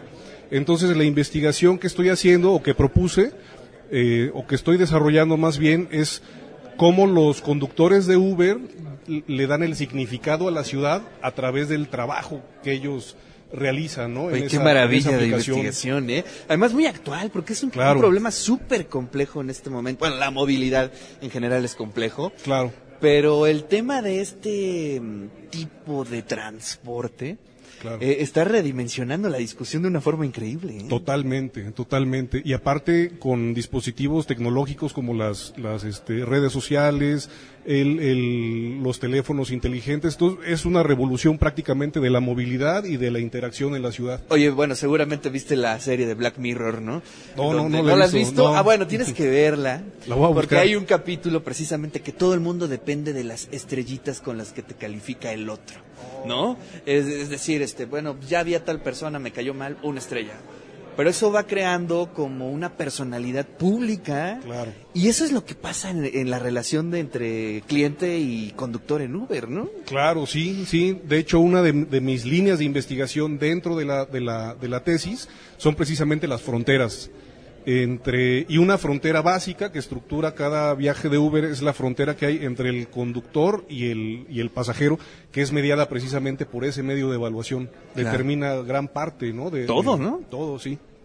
Oye, pues qué interesante. Yo fíjate que tuve una charla. Bueno, tengo regularmente charlas muy buenas con, con, con la gente que trabaja en Uber. Y es increíble la cantidad de estrategias que desarrollan para sobrevivir. Sí, sí. Y eso es algo este, también importantísimo, los discursos que se van creando, ¿no? Claro, ¿no? Y ese es, ese es uno de los procesos más interesantes que yo he podido observar que eh, desarrollan estrategias alternas al sistema de Uber. Claro. Entonces es, es todo un mundo paralelo, ¿no? Al, al, a una aplicación. Claro. Oye, pues felicidades. ¿Cuándo ya está esa tesis? ¿O ya está? Eh, pues ahorita estamos en el ter terminando el tercer semestre, en el próximo semestre ya queda. Oye, pues qué maravillas. Eh, creo que ese trabajo le va a encantar además. Lo, creo que lo puedes colocar muy bien a Uber. Le, le, le interesaría mucho, ¿no? Para toda su estrategia. O quién sabe. Pues de hecho hay investigaciones bastante bien desarrolladas en Estados Unidos que han querido ser cooptadas por Uber precisamente. Sí. Porque es una crítica ¿no? que se hace a ese sistema de transporte. Bueno, pues ahí está, Olegario, felicidades por ese tema. Sí, está muchas gracias. muy padre, muy actual. Y bueno, pues León, ¿cómo estás? León Mayorga. Gusto, muy bien, muy bien. En tu caso, a ver, cuéntanos un poquito. Bueno, en mi caso, pues saliendo de la licenciatura, igual en, en antropología, eh, estuve laborando en instituciones y tuve la oportunidad de conocer contextos rurales y me llamó mucho la atención lo que es el conocimiento campesino, ¿no? Entonces, cuando trabajas en instituciones eh, de gobierno, digamos que a veces es difícil hacer investigación, ¿no? Es más como la labor administrativa. Claro. Entonces, bueno, eh, buscando una oportunidad para poder elaborar alguna investigación en cuestión de conocimientos locales, pues tuve la oportunidad de ver la convocatoria y pues pudimos ingresar. Y eh, bueno, digamos, tú estás haciendo un análisis a partir de qué, en qué escenario, cómo está Sí, planteada bueno, la eh, investigación. la investigación es una etnografía sobre el conocimiento agrícola campesino en el cultivo del amaranto, ¿no? Entonces nos interesa ver cómo se ¿En dan qué estos- parte? ¿Por Eh, Tehuacán? No, a- acá en Tochimilco, Puebla, Tochimilco, ok. en una localidad que se llama San Lucas Tulcingo. Entonces la intención es ver cuáles son esas estrategias del conocimiento local o conocimiento campesino que les permiten persistir y asimismo ir reproduciendo todos esos saberes que hay importantes en las comunidades, ¿no? Porque muchas veces se toma estos conocimientos como atrasados, eh, estáticos y finalmente son muy complejos por dentro a la manera en cómo se relacionan, ¿no? En, Claro. en la gente y cómo se van reproduciendo. Y también la relación que tienen con la naturaleza, ¿no? Todos estos tiempos que está en boga la cuestión ecológica, pues es tratar de comprender de qué manera estos grupos campesinos tienen una relación con su medio y van generando pues conocimientos. ¿no? Claro. Oye, es interesante. Y además el amaranto, um, podemos decir que es un poco marginal en, el, en todo el sistema de producción agrícola, ¿no? Sí, sí, sí, yo tengo una historia muy crítica en la conquista cuando fue Exacto, prohibido fue el prohibido, cultivo. ¿no? ¿Sabes por qué fue prohibido? No, no he podido entender por qué fue prohibido en, en su momento. Bueno, hay algunas versiones históricas que manejan que eh, el, cult- el amaranto era un alimento ritual y hacían rituales a Huitzilopochtli, entonces como era el dios de la guerra, hacían figuras de masa de amaranto, los, en los rituales eh, aztecas o prehispánicos, y bueno, los bañaban luego con sangre y terminando el ritual repartían las piezas y los comían en comunidad, ¿no? Entonces cuando llegan eh, los españoles, los conquistadores, se dan cuenta de que es un elemento ritual Claro. y por la cuestión de la sangre lo vieron como sanguinario y prohibieron, incluso no hay un documento, pero sí se dice que eh, en la prohibición estaba como cortarle las manos a aquel que cultivara el, El el amaranto, ¿no? Entonces, hoy en día, por la el avance de la nutrición y las ventajas que le han encontrado a este producto, pues se está retomando y es ver cómo esos campesinos eh, en estos cultivos eh, comerciales y modernos aplican esos conocimientos pasados y modernos para poder eh, tener este cultivo. Sí, ¿no? a lo mejor muchos de los que nos están escuchando en este momento van a decir, bueno, este, creo que es un poco exagerada la, la, la explicación, ¿no? De la prohibición de un producto por esa situación, pero hay que recordar que en ese contexto, este, se era altamente supersticioso, ¿no? Prácticamente era como los códigos que regían las sociedades en esa época, ¿no? Sí, finalmente una concepción católica, cristiana, con eh, formas muy diferentes de entender la violencia y los procesos rituales como tenían las comunidades de aquí, ¿no? Órale. Pues muchas gracias, León. Gracias, Padrísima gracias, investigación. Roberto, ¿cómo estás? Muy bien, muchas gracias. Pues a ver, cuéntame, ¿cómo fue tu caso? ¿Cómo es tu Ah. tesis, tu investigación? Sí, bueno, en mi caso se parece mucho a, a Olegario. Cuando yo salgo de la licenciatura en sociología, dejo pasar un bastante tiempo eh, trabajando en gobierno. Y me parece que ahí es donde te das cuenta que estudiar un posgrado no es solamente eh, para poder tener un mejor ingreso, eh, que, que evidentemente sí lo es, sino que eh, a, a, lo largo de tu trabajo te das cuenta que tienes que estar actualizado, que hay temas que viste en la licenciatura que se han superado por varios autores y que no puedes estar eh, pues desaprendido de, de todo esto. Eh, posteriormente yo también di clases en, a nivel universitario y ahí es donde más te das cuenta que no puedes enseñar a los chicos cosas que tú aprendiste hace 10, 15 años, que tienes que irte actualizando. Entonces ese fue un tanto el interés de eh, buscar un, un posgrado eh, para poder para poder crecer, ¿no? Y eh, bueno, yo encuentro aquí, dando clases, me enfoco mucho en cuestión de sexualidad. Y precisamente acá encuentro una línea que, que, me da la oportunidad de trabajar. El tema que yo estoy trabajando es el consumo de sustancias, de, de poppers, en eh, la sexualidad entre varones. Entonces, eh, encuentro aquí la oportunidad de poder ir trabajando un tema que es un, bastante delicado de trabajar en, en las dos, en, por los dos elementos, por el consumo de la sustancia y por el hecho de ser un contexto de sexualidad entre varones que claro. es difícil de dialogar. Eh, pero el, el, CAS abre como la oportunidad de poder trabajar estos, este oh, qué tema. maravilla. A ver, explícanos un poco qué es el popper. Ah, el popper es un vasodilatador, eh, lo que permite o la función de todo vasodilatador es que el flujo de la sangre se incremente y se las, para arriba. Pues. Exacto, y las sensaciones, en este caso placenteras, que se relacionan con el sexo, eh, pues se viven de manera diferente. Y precisamente esa es la propuesta, tratar de eh, identificar el consumo como una tecnología Claro. una de muchas tecnologías que usamos los humanos para, para tener sexo, para nuestra sexualidad. Oye, y bueno, digamos, tienes eh, eh, el campo ya este, estudiado, ¿en qué etapa estás? sí, el, el, trabajo de campo ya está hecho, de hecho igual que mis compañeros ya estoy en la elaboración de, de la tesis, en la escritura, el, el, trabajo de campo sí fue pesado, fue muy laborioso, eh, y llevarlo a, a, la escritura, conjuntarlo con la teoría, eh, me parece que es el trabajo eh, que se tiene que concretar para poder finalizar una tesis de claro. posgrado de calidad. Oye, ¿y qué has estado viendo? ¿Qué, qué, qué, qué resultó no, de tu pues, investigación? que lean mi no, tesis. No, no, no, y ese es en el próximo pueda, capítulo, ¿no? Oye. Adelántanos tantito, no, no, no sé si... eh, en, entre, o sea, han sido como muchos hallazgos, pero entre lo que más se puede eh, rescatar es que eh, en el espacio existe una serie de normatividades en el ejercicio de la sexualidad que obligan de alguna manera a trasladar ciertas prácticas al ámbito privado y otras exponerlas en, en, un mayor ámbito. Entonces, me parece que eso es muy interesante porque la sexualidad eh, es parte de eso, de un juego de decir qué muestro, qué guardo para mí, qué guardo en la alcoba, que se exhibe eh, eh, al público, voy a llamarlo así, y eso es lo complejo de una sexualidad al final claro. del día.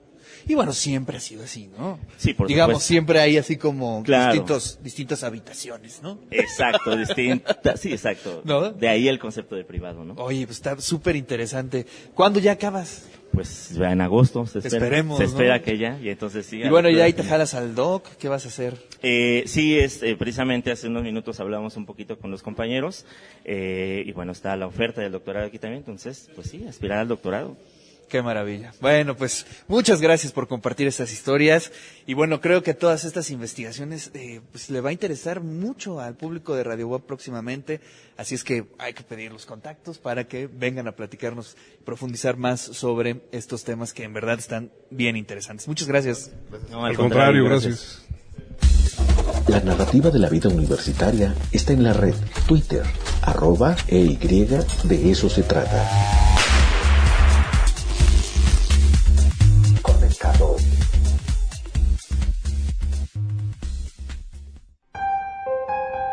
Festival de Muertos y Leyendas.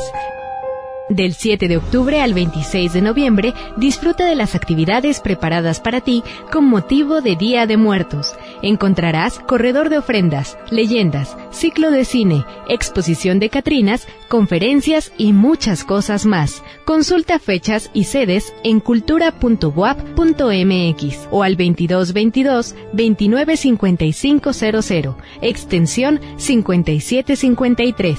Entrada libre. Festival de Muertos y Leyendas. Jornada de Inclusión Educativa. Por una universidad incluyente. Talleres y conversatorio con motivo de la Jornada de Inclusión Educativa. Jueves 14 de noviembre de 8.45 a 19 horas. Edificio Alfonso Reyes, Juan de Palafox y Mendoza, 227. Auditorio Elena Garro, 3 Oriente 210, Centro Histórico. Informes, claudia.guzmán arroba correo. ¿Estudias alguna de las carreras de comunicación, mercadotecnia, diseño gráfico, administración, filosofía, psicología o lingüística y literatura? Puedes ser parte del equipo de becarios en las actividades de la Dirección de Comunicación Institucional en el periodo primavera-verano 2020. Informes y detalles comunicacioninstitucional.dci arroba correo punto punto mx. Radio WAP, plural e incluyente. Si quieres ser proveedor de un partido o actor político, por ley debes darte de alta en el Registro Nacional de Proveedores que administra el INE. Recuerda que solo puedes vender, arrendar o proveer bienes o servicios a los partidos o actores políticos si estás inscrito y activo en el registro. Infórmate en INE.mx o realiza el trámite en rnp.ine.mx. Porque en la democracia contamos todas, contamos todos. INE. Hola, ¿cómo estás? Shh, déjenme hablar. Mamá, escucha lo que aprendimos hoy. Cállense, no me dejan concentrar. Papá, mamá, hoy jugaremos la final del torneo. No puedo ir, tengo mucho trabajo. Yo tampoco puedo, tengo muchas cosas que hacer. Escuchar a niños y jóvenes es el primer paso para prevenir las adicciones y ayudarlos a crecer sanos y seguros. Visita nuestra página en www.go.mx diagonal salud diagonal CIJ, Centros de Integración Juvenil. Gobierno de México radiobuap.com. En el diálogo nos reconocemos cada día. La entrevista. De eso se trata. Conexión. Regresamos al de eso se trata, celebrando 40 años del Colegio de Antropología aquí en Ciudad Universitaria. Un gusto saludar a nuestro querido amigo Jerry Dávila. ¿Cómo estás, Jerry? ¿Qué cuentas? Bienvenido. muchas gracias, gracias por invitarnos a tu programa, eh, platicando aquí contigo que andas eh, por todas las facultades. Sí, Qué pues, padre el trabajo, ¿no? Estamos siguiendo toda la agenda universitaria. Y bueno, pues ya tuvimos oportunidad de charlar sobre este festival que se va a llevar a cabo próximamente el jueves 21 de noviembre, Kick of Love. Cuéntanos. Así es. Está eh, levantando polvo este festival, ¿eh? Bueno, déjame platicarte. Este es un festival eh, que se organiza el 21 y 22 de noviembre en Plaza Esplanada, Puebla, y los esperamos. Eh, en la trayectoria que hemos tenido hemos desarrollado algunos festivales para quien nos conoce, nos está viendo a través de tus plataformas y nos está escuchando en la radio. Hemos hecho algunos festivales en la ciudad de Puebla, en el área de los fuertes. Ahora toca darle una cercanía un poquito más a la gente de Cholula, así lo pidió. Escuchamos mucho las redes. Y por eso este festival está llegando a Plaza Esplanada, para atacar a toda la gente que está cerca de las Cholulas. Sí, además está muy cerca de la ciudad de Puebla, está muy cerca de las Cholulas, y pues es el punto, un punto medio. Es un punto medio, claro. Eh, tenemos un gran es muchos talentos internacionales que vienen al festival. Déjame platicarte. Eso es lo que te iba a decir. Cuéntanos, por favor, cómo está. Pues bueno, viene por primera vez eh, unos DJs que se llaman Wolfpack. Wolfpack eh, son unos DJs de origen eh, belga. Son dos hermanos. Eh, ellos estarán por primera vez en México en este festival. Viene Nicky Romero. Nicky Romero es la cabeza de, de todo este line-up que tenemos este día. Eh, Nicky Romero, viene Ice B, viene Diego Miranda, desde Portugal viene Diego Miranda, viene Futuristic Polar Bears desde Inglaterra, y así tenemos grandes talentos que por primera vez se, van, a presentar. se van a presentar. Oye, increíble. Y además, eh, pues tenemos sorpresas para los radioescuchas, ¿no? Tenemos sorpresas, tenemos boletos. Boletos, exacto. Le quitémoslos de las sorpresas. Quitémoslos de las sorpresas, tenemos boletos, ¿no? Tenemos boletos. Tenemos boletos eh, hagamos algunas dinámicas para que toda la gente que nos está escuchando que participe en las dinámicas pueda tener acceso a estos boletos. Claro, pues ¿qué te parece si regalamos cinco ahora en este momento? Adelante, adelante, adelante. Bueno, este, ¿alguna pregunta que quisieras sugerir? Vamos este, a preguntarles eh, en qué festival me he presentado. Ahí está. Vamos, festivales, vamos a ponerlas un poquito más difíciles, porque si no van a decir en los que acabamos de mencionar. El señor Google está haciendo el señor su Google trabajo. está haciendo su trabajo fuera de México. ¿Te parece? Bueno, a ver, órale. Este, ¿dónde se ha presentado Jerry Dávila fuera de México? Está más fácil, pero bueno. Y está más fácil aún. Tenemos cinco boletos, recuerden, nos pueden marcar al 229-5534, 229-5534, pero también en las redes sociales, tanto de Radio WAP como las personales, en arroba Ricardo Cartes en el Twitter, en el de eso se trata en el Facebook, y también en el WhatsApp, en el 2225-546163, donde se ha presentado Jerry Dávila fuera de México y tendrá su boleto para el Kick of Love. Oye, interesante la cultura electrónica, ¿no? Ha crecido, bueno, más bien se ha mantenido y ya está, eh, porque antes como que era muy de nicho, ¿no? Así es. Y yo creo que ya es general. Yo ¿no? te, yo te quiero platicar algo. Eh, la música electrónica ha tomado un papel relevante en la vida de este país. Exacto.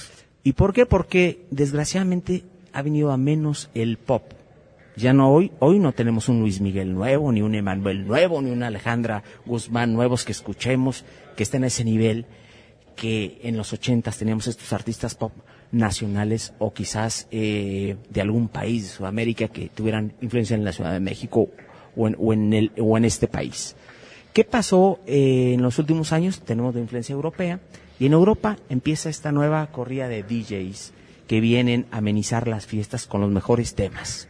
¿Qué ha pasado de últimos 10 años para acá? Estos DJs se han puesto, como decimos, las pilas para hacer música, música moderna, música donde atienden también muchos, mucha gente que canta. Nosotros tenemos tracks en donde tenemos eh, voces de poblanos, voces de americanos en nuestras canciones y estas canciones están dando la vuelta al mundo. Así los DJs están entrando a la vida del- de, los seres humanos por la radio y los Claro. escuchas en los gimnasios. Tú te subes una eh, caminadora para hacer ejercicio por la noche. Pues, ¿qué es lo que te va a animar? Pues sí. La música electrónica. Sí, claro. Entonces, tú vas a un hotel boutique y ¿qué es lo que está animando sin que te des cuenta? La música electrónica. Claro, claro. Tú vas a un restaurante, ¿qué es lo que estás escuchando? Al final, un bonito tecno, música electrónica. Oye, fíjate que esta generación, bueno, un poquito antes, y, pero la que está actualmente me agrada mucho su punto de vista, porque es este muy, muy, muy distinta a mi generación, ¿no? Donde, por ejemplo, si tú eras metalero, por nada del mundo podías irte a bailar electrónica o irte a, a bailar a una boda, a unas cumbias. Y hoy las generaciones son mucho más alivianadas en ese aspecto. ¿no? Incluso déjame decirte algo que no se prevé, preveía hace muchos años. El reggaetón está entrando a la música electrónica. Sí, pues sí. El mismo reggaetón, que es otro género, así como tú dices, yo era metalero y yo no podía salir con alguien del pop porque me veía mal. Sí, hombre. Hoy los festivales... Me dejaban de hablar mis amigos. Te dejaban de hablar tus amigos. Hoy los festivales de música en el mundo están siendo multigéneros en Exacto. cuestión de, de la música. Eh, vemos escenarios dedicados al reggaetón especialmente, escenarios dedicados al tecno, escenarios dedicados al trance, escen- escenarios dedicados a la música EDM. Claro. Y todos conviven, todos todos conviven y van al mismo restaurante. Si hay zona de camping, están en la zona de camping. Todos, todas estas personas de diferentes países, de diferentes religiones. Y eso es lo bonito de la música. Claro. Sí, efectivamente, yo creo que eso es lo, lo, lo hermoso de la música, que puede conjuntar y que puede mm, eh, diluir las diferencias de la gente, ¿no? En un festival. Diluye. Sí, tú eres de una perspectiva política, religiosa, todo se diluye y todos a bailar. Todos a bailar. Es, es correcto. Es despere- quita la presión, la Claro. presión que traemos del trabajo, de la escuela, los problemas, con una buena música, yendo a un buen festival, sales, Claro. sales contento, Ir, sales ir relajado, concentrado. sales, Oye, ir sales concentrado a divertirte, ¿no? Esa es tu tarea. Y si no, ahí te concentras, ¿eh? Si no, ahí te concentras. Después de ya cuando ves ya estás todo. ahí ya súper concentrado. Oye Jerry, pues muchas gracias, muchas gracias en verdad por tu visita. Vamos a estar eh, rifando eh, con más dinámicas otros boletos. que se queden muchos boletos y que la gente tenga esa oportunidad Claro. de poder llegar al boleto y si no y si no obtiene uno de estos boletos pues bueno los boletos son muy baratos no tengo la cantidad en la cabeza pero comparado con cualquier otro festival o show de esta magnitud te puedo decir que a la mitad de costo están Perfecto. Pues Jerry, te agradezco muchísimo tu visita. gracias a ustedes y bueno a escuchar la radio Exacto, muchas gracias. Diálogo a distancia. 222-229-5534. Conexión. Diálogo a distancia. De eso se trata. Queridísimo Samuel Stone, ¿cómo estás? Bien, bien, Ricardo, ¿tú cómo estás? Bien, bien, bien. Este, esperaba un título más dramatizado. Hoy, este, estás muy eh, No, desestresado, querido Samuel. No, pues es que fíjate, el martes pasado, o sea, hace seis días, hubo una elección nacional en Estados Unidos, bueno, no nacional, pero en muchos estados, y casi no hemos hablado de eso, ni nosotros ni en general en la prensa, porque pues todos estamos muy enfocados en, pues, en 2020, ¿no? ¿Qué puede pasar con la presidencia, pero también con el Senado, con la Casa de Representantes? Sin embargo, eh, el día oficial de elecciones para el 2019 fue este martes pasado, y hubieron, eh, se, se- se- se buscaron algunas gubernaturas, en Kentucky y en Mississippi, eh, se buscaron las asambleas estatales de varios estados, más importantemente en Virginia, eh, pero también muchos, más que nada, puestos locales, ¿no? Eh, municipales, allá hay los condados, ¿no? Que es un nivel de gobierno entre el municipio y el estado, eh, que tienen todavía en algunos estados bastante importancia. Y mira, ninguno de estos puestos a nivel nacional va a tener un impacto realmente sobre Trump, sobre, sobre la política nacional día a día. Sin embargo, eh, pues hay varias indicaciones ahí que salieron bastante bien para el Partido Demócrata eh, yendo hacia adelante, ¿no? Entonces, pa- pa- para empezar con las gubernaturas, pues las dos que se que, que- estuvieron en contienda fue la de Kentucky y la de Mississippi, ambos estados muy republicanos, ambos estados que Trump ganó por más de 30 puntos en el 2016. Y sin embargo, los candidatos demócratas eh, lograron, en, en Kentucky lo, ganó el candidato demócrata, y Mississippi perdió, pero por un margen de solo cinco puntos. Entonces, en ambos casos, los demócratas, los candidatos demócratas a la gubernatura en estos dos estados, eh, pues tuvieron un, un nivel de apoyo que no nos habíamos necesariamente esperado. En Kentucky, donde, donde ganamos, eh, el candidato republicano ahí, que era el gobernador en turno, eh, es un señor eh, que era no muy popular dentro del estado. Sin embargo, pues fue apoyado por Trump, era gran aliado de Trump, Trump estuvo ahí haciendo campaña con él la noche antes de la elección, o sea, el lunes pasado, hace una semana, y sin embargo, eh, perdió su elección. Entonces eso es, es importante. Pero lo que es más significativo es la elección en, Virginia. En Virginia, eh, hace 26 años, los demócratas no controlábamos la- el Congreso estatal y este año, se, o sea, el martes, se ganaron eh, ambas cámaras de la legislatura estatal eh, y por lo tanto vamos a tener como demócratas control del gobierno estatal por primera vez en mucho tiempo, ya tenemos ahí la gubernatura. Y, y bueno, además de eso, hubieron elecciones que locales en Pensilvania, en New Jersey, en muchos lugares. Y lo que más resalta de todo eso es el apoyo muy amplio que tuvieron los candidatos demócratas a todos los niveles en los suburbios. Entonces, tradicionalmente en Estados Unidos, los demócratas ganaban porque tenían el apoyo en las ciudades, en los centros urbanos, y eh, algo del apoyo en zonas rurales, especialmente eh, pues de, los trabajadores, básicamente, ¿no? de, de la, de la clase trabajadora, eh, de working class, ¿no? Eh, en áreas rurales, en áreas eh, donde había ese tipo de minas y, de fábricas. Sin embargo, en los últimos 20 años, y esto se- se hizo más prominente con Trump, eh, los demócratas empezaron a perder, empezamos a perder ese voto de, ¿no? en las áreas rurales, en las áreas agrícolas, eh, etcétera. Sin embargo, los republicanos, que habían tenido control de- del voto básicamente en las áreas suburbanas por muchos años, lo han estado perdiendo. Esto es una, esto es una cosa que empezamos a ver desde el mismo 2016, en donde mucha gente en zonas suburbanas, ¿no? o sea, los, los suburbios, eh, no votaron por Trump. Y en una- es, es un algo que, que se ha pues, hecho más prominente desde el 2016. En el 2018, los demócratas sí ves que ganamos 40 curules de, les ganamos a los republicanos 40 curules en la Casa de Representantes, se ganaron varias gubernaturas.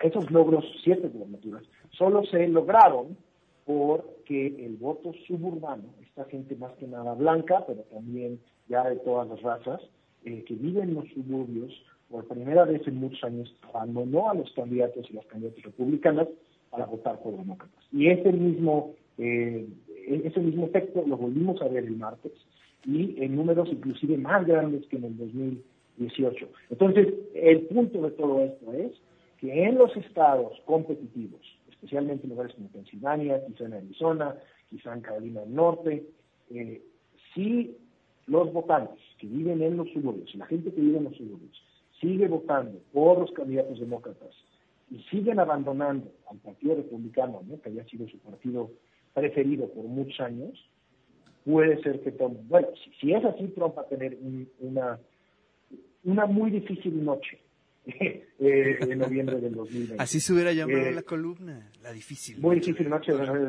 algo así. ¿eh? Este, no, exacto, entonces, entonces es, de veras, es un impacto sí, sí, claro. difícil quizá de, de, afuera comprenderlo lo importante que es este cambio, pero básicamente si los demócratas seguimos perdiendo las áreas rurales, que parece ser lo que está sucediendo, y no ganamos votos en las áreas suburbanas, está difícil que los demócratas ganen. Pero como hay muchos más votantes en las áreas suburbanas, si sí hay este cambio, que pues ya tenemos tres, realmente cuatro elecciones, la del 2016, la del 17, la del 18 y ahora la del 2019, en donde estamos viendo este efecto no solo en algunos estados, sino en todo el país.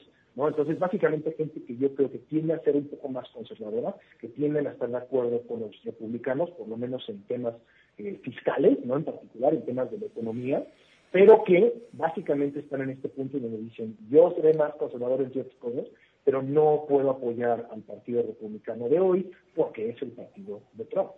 Así es. Entonces, creo que estamos ya en ese punto en donde va a haber ahí un cambio, donde ya lo hemos visto te digo, las elecciones que hubo el 17, el 18 para el Congreso y ahora este año otra vez, ¿no? Son más que nada locales, pero, pero que podemos ver este impacto. Por ejemplo, vieron zonas suburbanas afuera de la ciudad de Filadelfia, en Pensilvania, ¿no? un estado extremadamente importante para el 2018, eh, ondados en donde los republicanos tenían más de 150 años de controlar los gobiernos locales. Y sin embargo, el martes los demócratas ganaron una mayoría eh, en, las, en los consejos de condado, en todos esos condados suburbanos, todos los condados suburbanos de Filadelfia, por ejemplo. Entonces, si, si esa gente que votó demócrata este martes vuelve a votar demócrata en el 2020, va a estar muy difícil que Trump gane estados como Pensilvania.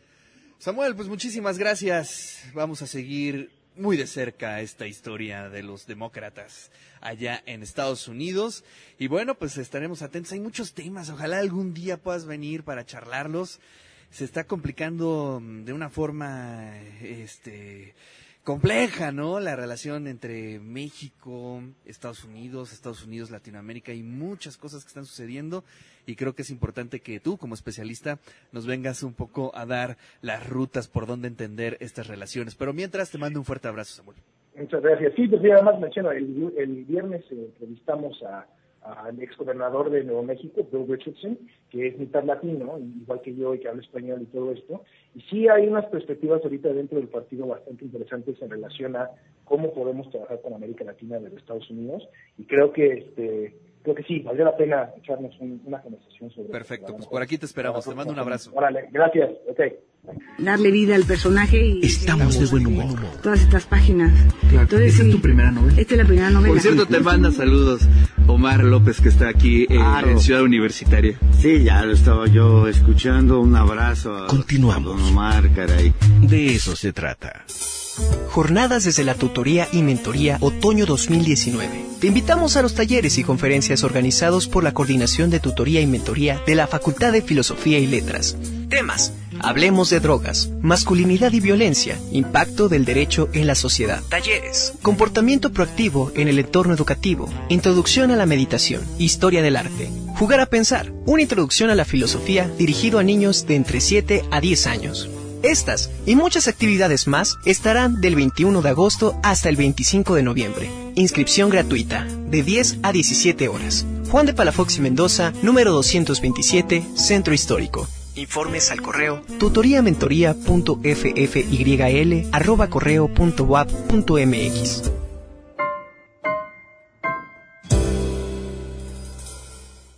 En el marco del Año Internacional de las Lenguas Indígenas, es momento de fortalecer la autonomía e identidad de los pueblos originarios. La Dirección de Acompañamiento Universitario te invita al segundo foro, Diálogos de Inclusión a la Comunidad Estudiantil de Pueblos Originarios de la UAP. Foro la cita es el martes 12 de noviembre a las 9.30 horas en el Centro de Convenciones de Ciudad Universitaria. Para más información, marca al 229-5500, extensión 2191. cao main chena macauna jala la sai jaucha jala acuaina ten jala asmona. A través de nuestras lenguas indígenas, perseveramos nuestra historia, costumbres y tradiciones. Del 30 de agosto al 22 de noviembre asiste al ciclo de conferencias Fronteras de la Ciencia. Otoño 2019. Reflexiona con nosotros en trucos en el uso de top spin, historias biológicas y catalíticas de carbenos y pinzas organometálicas, aplicación de catalizadores biológicos para el tratamiento de contaminantes orgánicos persistentes. Consulta fechas al 229-5500, extensión 2576. Conferencias a partir de las 12 horas. Entrada libre. Auditorio del Centro de Química en Ciudad Universitaria. En conmemoración de los 500 años de la entrada de Hernán Cortés a Tenochtitlán, la Facultad de Filosofía y Letras invita a la conferencia de los libros medievales de viaje y su influencia en la cultura literaria hispanoamericana. Imparte doctora Samantha Escobar Fuentes. Martes 12 de noviembre, 12 horas. Auditorio Luis Villoro, Juan de Palafox y Mendoza 410, Centro Histórico. Entrada libre. Informes israel.león.correo.wap.mx. Sí. A veces sientes que no hay salida. Que nadie te oye. Ni te ve, ni le importa si estás triste o enojado. O a lo mejor no quieres decir nada. Porque no sabes qué te está pasando. Pero siempre hay opciones. Si necesitas ayuda, búscanos. Arroba línea de guion bajo la vida en Twitter o la línea de la vida en Messenger de Facebook. Aquí te escuchamos cualquier día a cualquier hora. Juntos por la paz. Estrategia Nacional para la Prevención de las Adicciones. Gobierno de México. Las buenas noticias desde la frecuencia universitaria. La participación. De eso se trata. Conexión. Continuamos en el de eso se trata ya en la recta final. Lupita, ¿cómo estás? Qué gusto saludarte. ¿Qué nos vas a contar el día de hoy? Hola Ricardo, buenas tardes. Pues muy contenta de saludarlos a todos, muy contenta de que estemos en el Colegio de Antropología Social. 40 años, ¿eh? 40 años de Antropología Social, efectivamente. Casi, casi, casi, casi, pero Yo no. Acabo de cumplir 25. Entonces casi. casi, sí, sí, por supuesto, ¿no? Oye, a ver, pues cuéntame, ¿qué nos vas a narrar hoy? ¿En qué van las bibliotecas ciudadanas?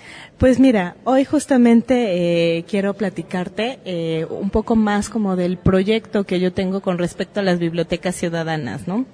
y de la manera en la que estamos trabajando ahora que pues ya hemos escuchado con eh, prácticamente todas eh, las bibliotecas ciudadanas cómo han estado trabajando pues ya puedo conversarles más este proyecto se llama Mediación Intercultural para la Paz. Es un proyecto eh, interdisciplinario en el que participamos, bueno, colegas de aquí del Colegio de Antropología Social, eh, colegas del Colegio de, de, Procesos Educativos y que lo que busca básicamente es eh, pues generar una compilación de buenas prácticas con respecto a estas bibliotecas ciudadanas infantiles que nos permitan a todos eh, tener pues mayor conocimiento de cómo generar estrategias de mediación de lectura que incentiven la convivencia pacífica, ¿no? Y mira que hace mucha falta, ¿no? Porque, bueno, siempre hay muchas formas como de implementar estrategias, digo, hay ya muchos estudios, pero bajo esta perspectiva no. ¿No? Y creo que eso es un, hallazgo importante y que se esté haciendo y pues, posteriormente que se publique, ¿no? Claro, y, y además la intención también es eh, pues que este trabajo interdisciplinario entre pues antropólogos, pedagogos eh, y mediadores de lectura eh, nos permitan construir un conocimiento sí de carácter antropológico que tenga un impacto social, ¿no? Claro. Que es fundamental. La investigación con impacto social es pues el motor de nosotros como universidad pública. Y bueno, hemos visto que varios de los mediadores y de las mediadoras que han este, que participan en las bibliotecas ciudadanas infantiles son egresadas del Colegio de Antropología Social, del Colegio de Procesos Educativos, incluso de otras licenciaturas de nuestra universidad como economía, ¿no? o eh, cultura física. Y eso habla pues también del impacto que nosotros como universidad tenemos. Claro. Oye, pues qué maravilla. Y bueno, vamos a estar al pendiente. Tienes otro tema, ¿no? Que nos ibas a comentar. Sí, así es. Hoy, hoy vengo de dos por uno, Venga. ¿no? El otro tema es, pues, invitarlos eh, desde el Colegio de Procesos Educativos.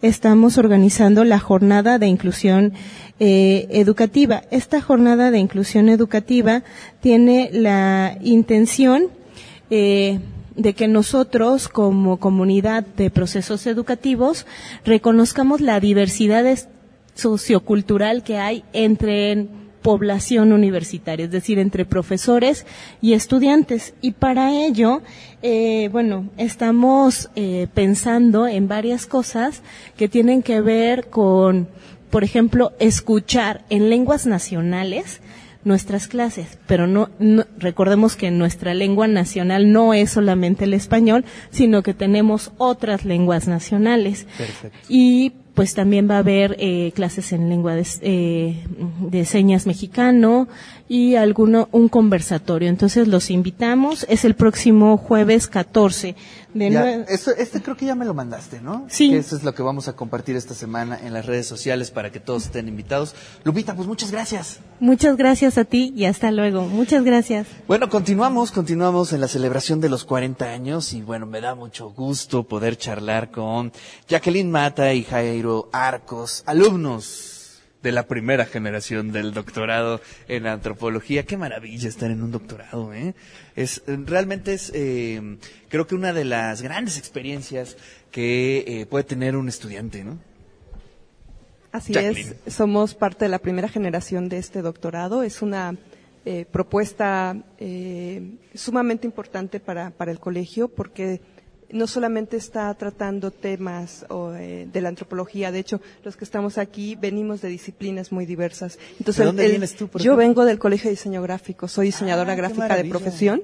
Entonces me estuve mucho tiempo buscando como dónde ubicarme porque los diseñadores a veces nos ubican como gentes hacedoras de cosas más que eh, en una cuestión reflexiva acerca de esas imágenes. Entonces estuve mucho tiempo buscando hasta que pues encontré el ¿La sitio. maestría también? No, la maestría la hice en, eh, traté algunos estudios sobre educación, pero a mí me interesaba retomar justamente mi formación base y a lo que me dedico, este, en los estudios de doctorado. Entonces justamente este doctorado me abrió las puertas para, para hacer justamente lo que yo quería, que son estudios sobre la imagen, vistos desde la antropología. Wow, y en este momento la imagen, bueno, pues es como de las cosas más importantes Claro, que puede haber, ¿no? claro. Y creo que es importante siempre tener la mirada antropológica ante esos fenómenos. Sí, este, pues las imágenes nos inundan, no solamente desde la investigación en nuestra vida cotidiana, ¿no? Nos vemos en imágenes, pensamos en imágenes. De hecho, los, pues las nuevas generaciones tienen una concepción diferente de la realidad Claro. y está mediada justamente por, pues por las imágenes. Muy bien. Jairo, ¿cómo estás? ¿Qué Eh, cuentas? Muy bien, muchas gracias por esta invitación. No, pues al contrario, gracias a ti. Cuéntanos un poquito cuál es tu tema de investigación y de dónde Sí. vienes, de qué formación Sí, vienes. yo soy sociólogo de la Universidad Nacional de Colombia, sede de Bogotá. Eh, soy eh, magíster en estudios urbanos de Flaxo, Ecuador. Y hoy, eh, afortunadamente, de la UAP, soy de estudio, estudiante del doctorado en antropología social. Entonces, para mí es un placer estar aquí y estar formando parte de esta familia Claro. De la UAP. ¿Cuál es tu, Eh, eh, sí, tu eh, investigación que propusiste? Que bueno, o sí. sea, a lo mejor se puede ir transformando en el camino. Claro, ¿no? claro que sí, ¿no? Entonces, pues como mi perfil son los estudios urbanos, entonces en estos momentos eh, voy a asumir un tema sobre la segregación urbana, ¿no? La segregación Ah. urbana específicamente de donde vengo, que es de la ciudad de Pasto, al sur de Colombia, frontera con el Ecuador. Entonces, allá las políticas eh, de vivienda, pues eh, ha sido eh, una etapa eh, de, de un gobierno pasado eh, y exclusivamente, pues esas han sido configuradoras más de procesos de segregación, pero Claro. pues mi interés no es verla desde esa perspectiva macro, sino bajar esa matriz cultural, o sea, ese zoom para ver desde la cotidianidad, desde los mismos actores sociales, cómo ellos eh, apropian ese territorio y cómo eh, desde ellos mismos eh, eh, construyen estrategias frente a segregación o cómo se segregan al interior de ellos y cómo la ciudad también Claro. segrega a estos grupos sociales. ¿no? Entonces la matriz cultural es una perspectiva muy interesante de los actores sociales para entender mejor cómo se construye el territorio y cómo se lo apropia ¿no? en estas condiciones de segregación. Oye, fíjate qué interesante porque creo que Colombia está haciendo una serie de estudios bien eh, eh, interesantes en torno a la movilidad, en torno a las ciudades. Pues yo he visto varios especialistas colombianos que llevan mucho la vanguardia y todo eso se da a partir, esa discusión, esos cuestionamientos se dan a partir de las crisis que ha tenido Colombia en distintos lados, ¿no? El narco, eh, la guerrilla, eh, los conflictos políticos, sí modifican y repercuten en las ciudades, ¿no? Sí, claro, claro que sí. Y precisamente eh, el estudio donde está ubicado el, el, objeto de estudio es precisamente con gente desplazada, ¿no? Que viene de todas las partes de Colombia, de Manizales, de Boyacá, del Putumayo, entonces eh, tiene una, un perfil de población exclusivamente que hace pertinente estudio. En cuanto a los procesos de las crisis de Colombia, pues sí, eh, hace 20 años venimos de una guerra y, se pensaba que ya en este eh, en este cese del conflicto iba a tener posibilidad, pero se han reanudado todos este, estos procesos de violencia y ha sido, ha sido una, una crisis y las ciudades son las que son las receptoras de todas estas problemáticas, ¿no? Entonces, tú mencionabas la movilidad, que, es un problema. Te entendemos muy bien, tremendo, sí. Este, te entendemos muy bien. Sí, claro que sí. Doctor Licona, ¿cómo está? Muchas gracias por invitarnos. Oye, qué buen repaso le hicimos, ¿no? A varias generaciones, distintos niveles, ¿no? Sí, sí, sí, sí, Pero nos gustó mucho. La verdad es que es una maravilla platicar con con los antropólogos. yo, yo, yo me hallo muy bien con ellos. Sí, ¿verdad? sí, sí, sí. No, pues este, muchas gracias a ustedes por esta eh, emisión especial. Para nosotros es muy importante la celebración de estos 40 años porque eh, a partir de este momento vamos a visualizar otros 40 años, digamos, ¿no? Creo que eso es eh, muy importante siempre las conmemoraciones, ¿no? O sea, no solamente regresar, ver qué se hizo, traer el pasado al presente, sino a partir de eso a ver qué, sigue el camino, ¿no? La relación este, dialéctica. Exactamente, este, pasado, presente y futuro, ¿no? Oye, fíjate, yo nada más te tenía una sola pregunta, a ver si tenemos todavía un minutito para hacérsela al doctor. Es bien interesante cómo hace algunos años muchos, bueno, pues obviamente en el contexto del neoliberalismo, todo eso, decían las humanidades van a morir. No tienen mucha razón de ser, no son este, rentables, no esto, no el otro. Corte A, hay un escenario para las humanidades interesantísimo. Y hoy las humanidades están al frente no solamente de los temas académicos, sino empresariales también. Claro. Y eso reactiva y le da una perspectiva increíble para todos los egresados. Sí, fíjate que esos 40 años no sé si sabes, yo tengo 33 años trabajando en este colegio. Y me tocó precisamente eh, en esta universidad el cambio de los planes de estudio, el cambio de ley orgánica en 91, el cambio de los planes de estudio con este nuevo enfoque, digamos, en 93. Estrenamos en 93 un nuevo plan, después de una hegemonía de 13 años de la visión, digamos, del materialismo histórico, pero nosotros seguimos conservando el perfil que es el de investigador hasta la fecha. Claro.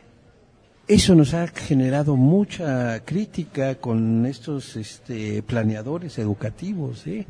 Somos de los pocos colegios de licenciatura que conservan el perfil de egresado de investigador porque tiene que ver con lo que dices, la importancia que nosotros le damos a la antropología como ciencia, como parte de las humanidades y de las ciencias sociales en general, y que nosotros decimos es muy importante el, el conocimiento que se produce para eh, pues muchas eh, maneras de aplicarlo en las políticas públicas.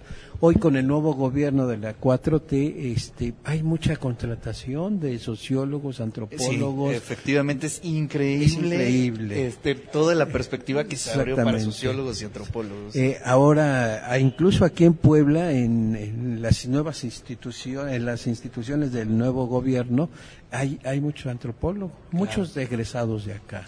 Y sabes que me doy cuenta también que todo es sumamente interesante, todas las investigaciones que nos propusieron, de las que hablamos, son interesantísimas. Como creadores de contenido también son eh, increíbles, ¿no? O sea, los artículos, todo eso genera discusión, opinión pública y también eso es importante que Sí. lo ven como especialistas. Sí, ¿no? ahí quizás nos falta la divulgación. O sea, producimos mucho, tú sabes, ¿no? Como colectivo, como profesores, como estudiantes, producimos mucho. Eh, normalmente hay nueve seminarios trabajando.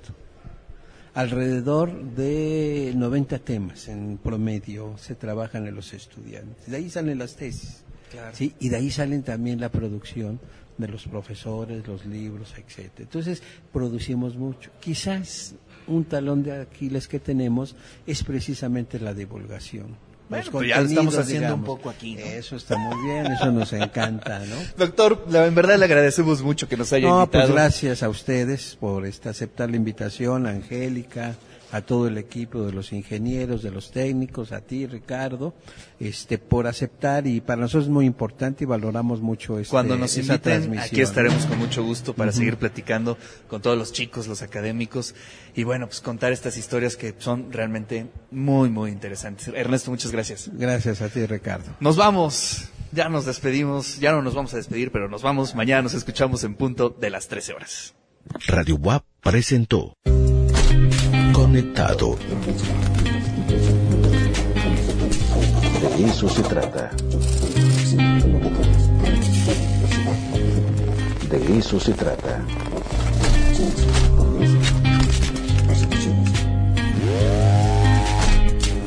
Desconectado. De eso se trata.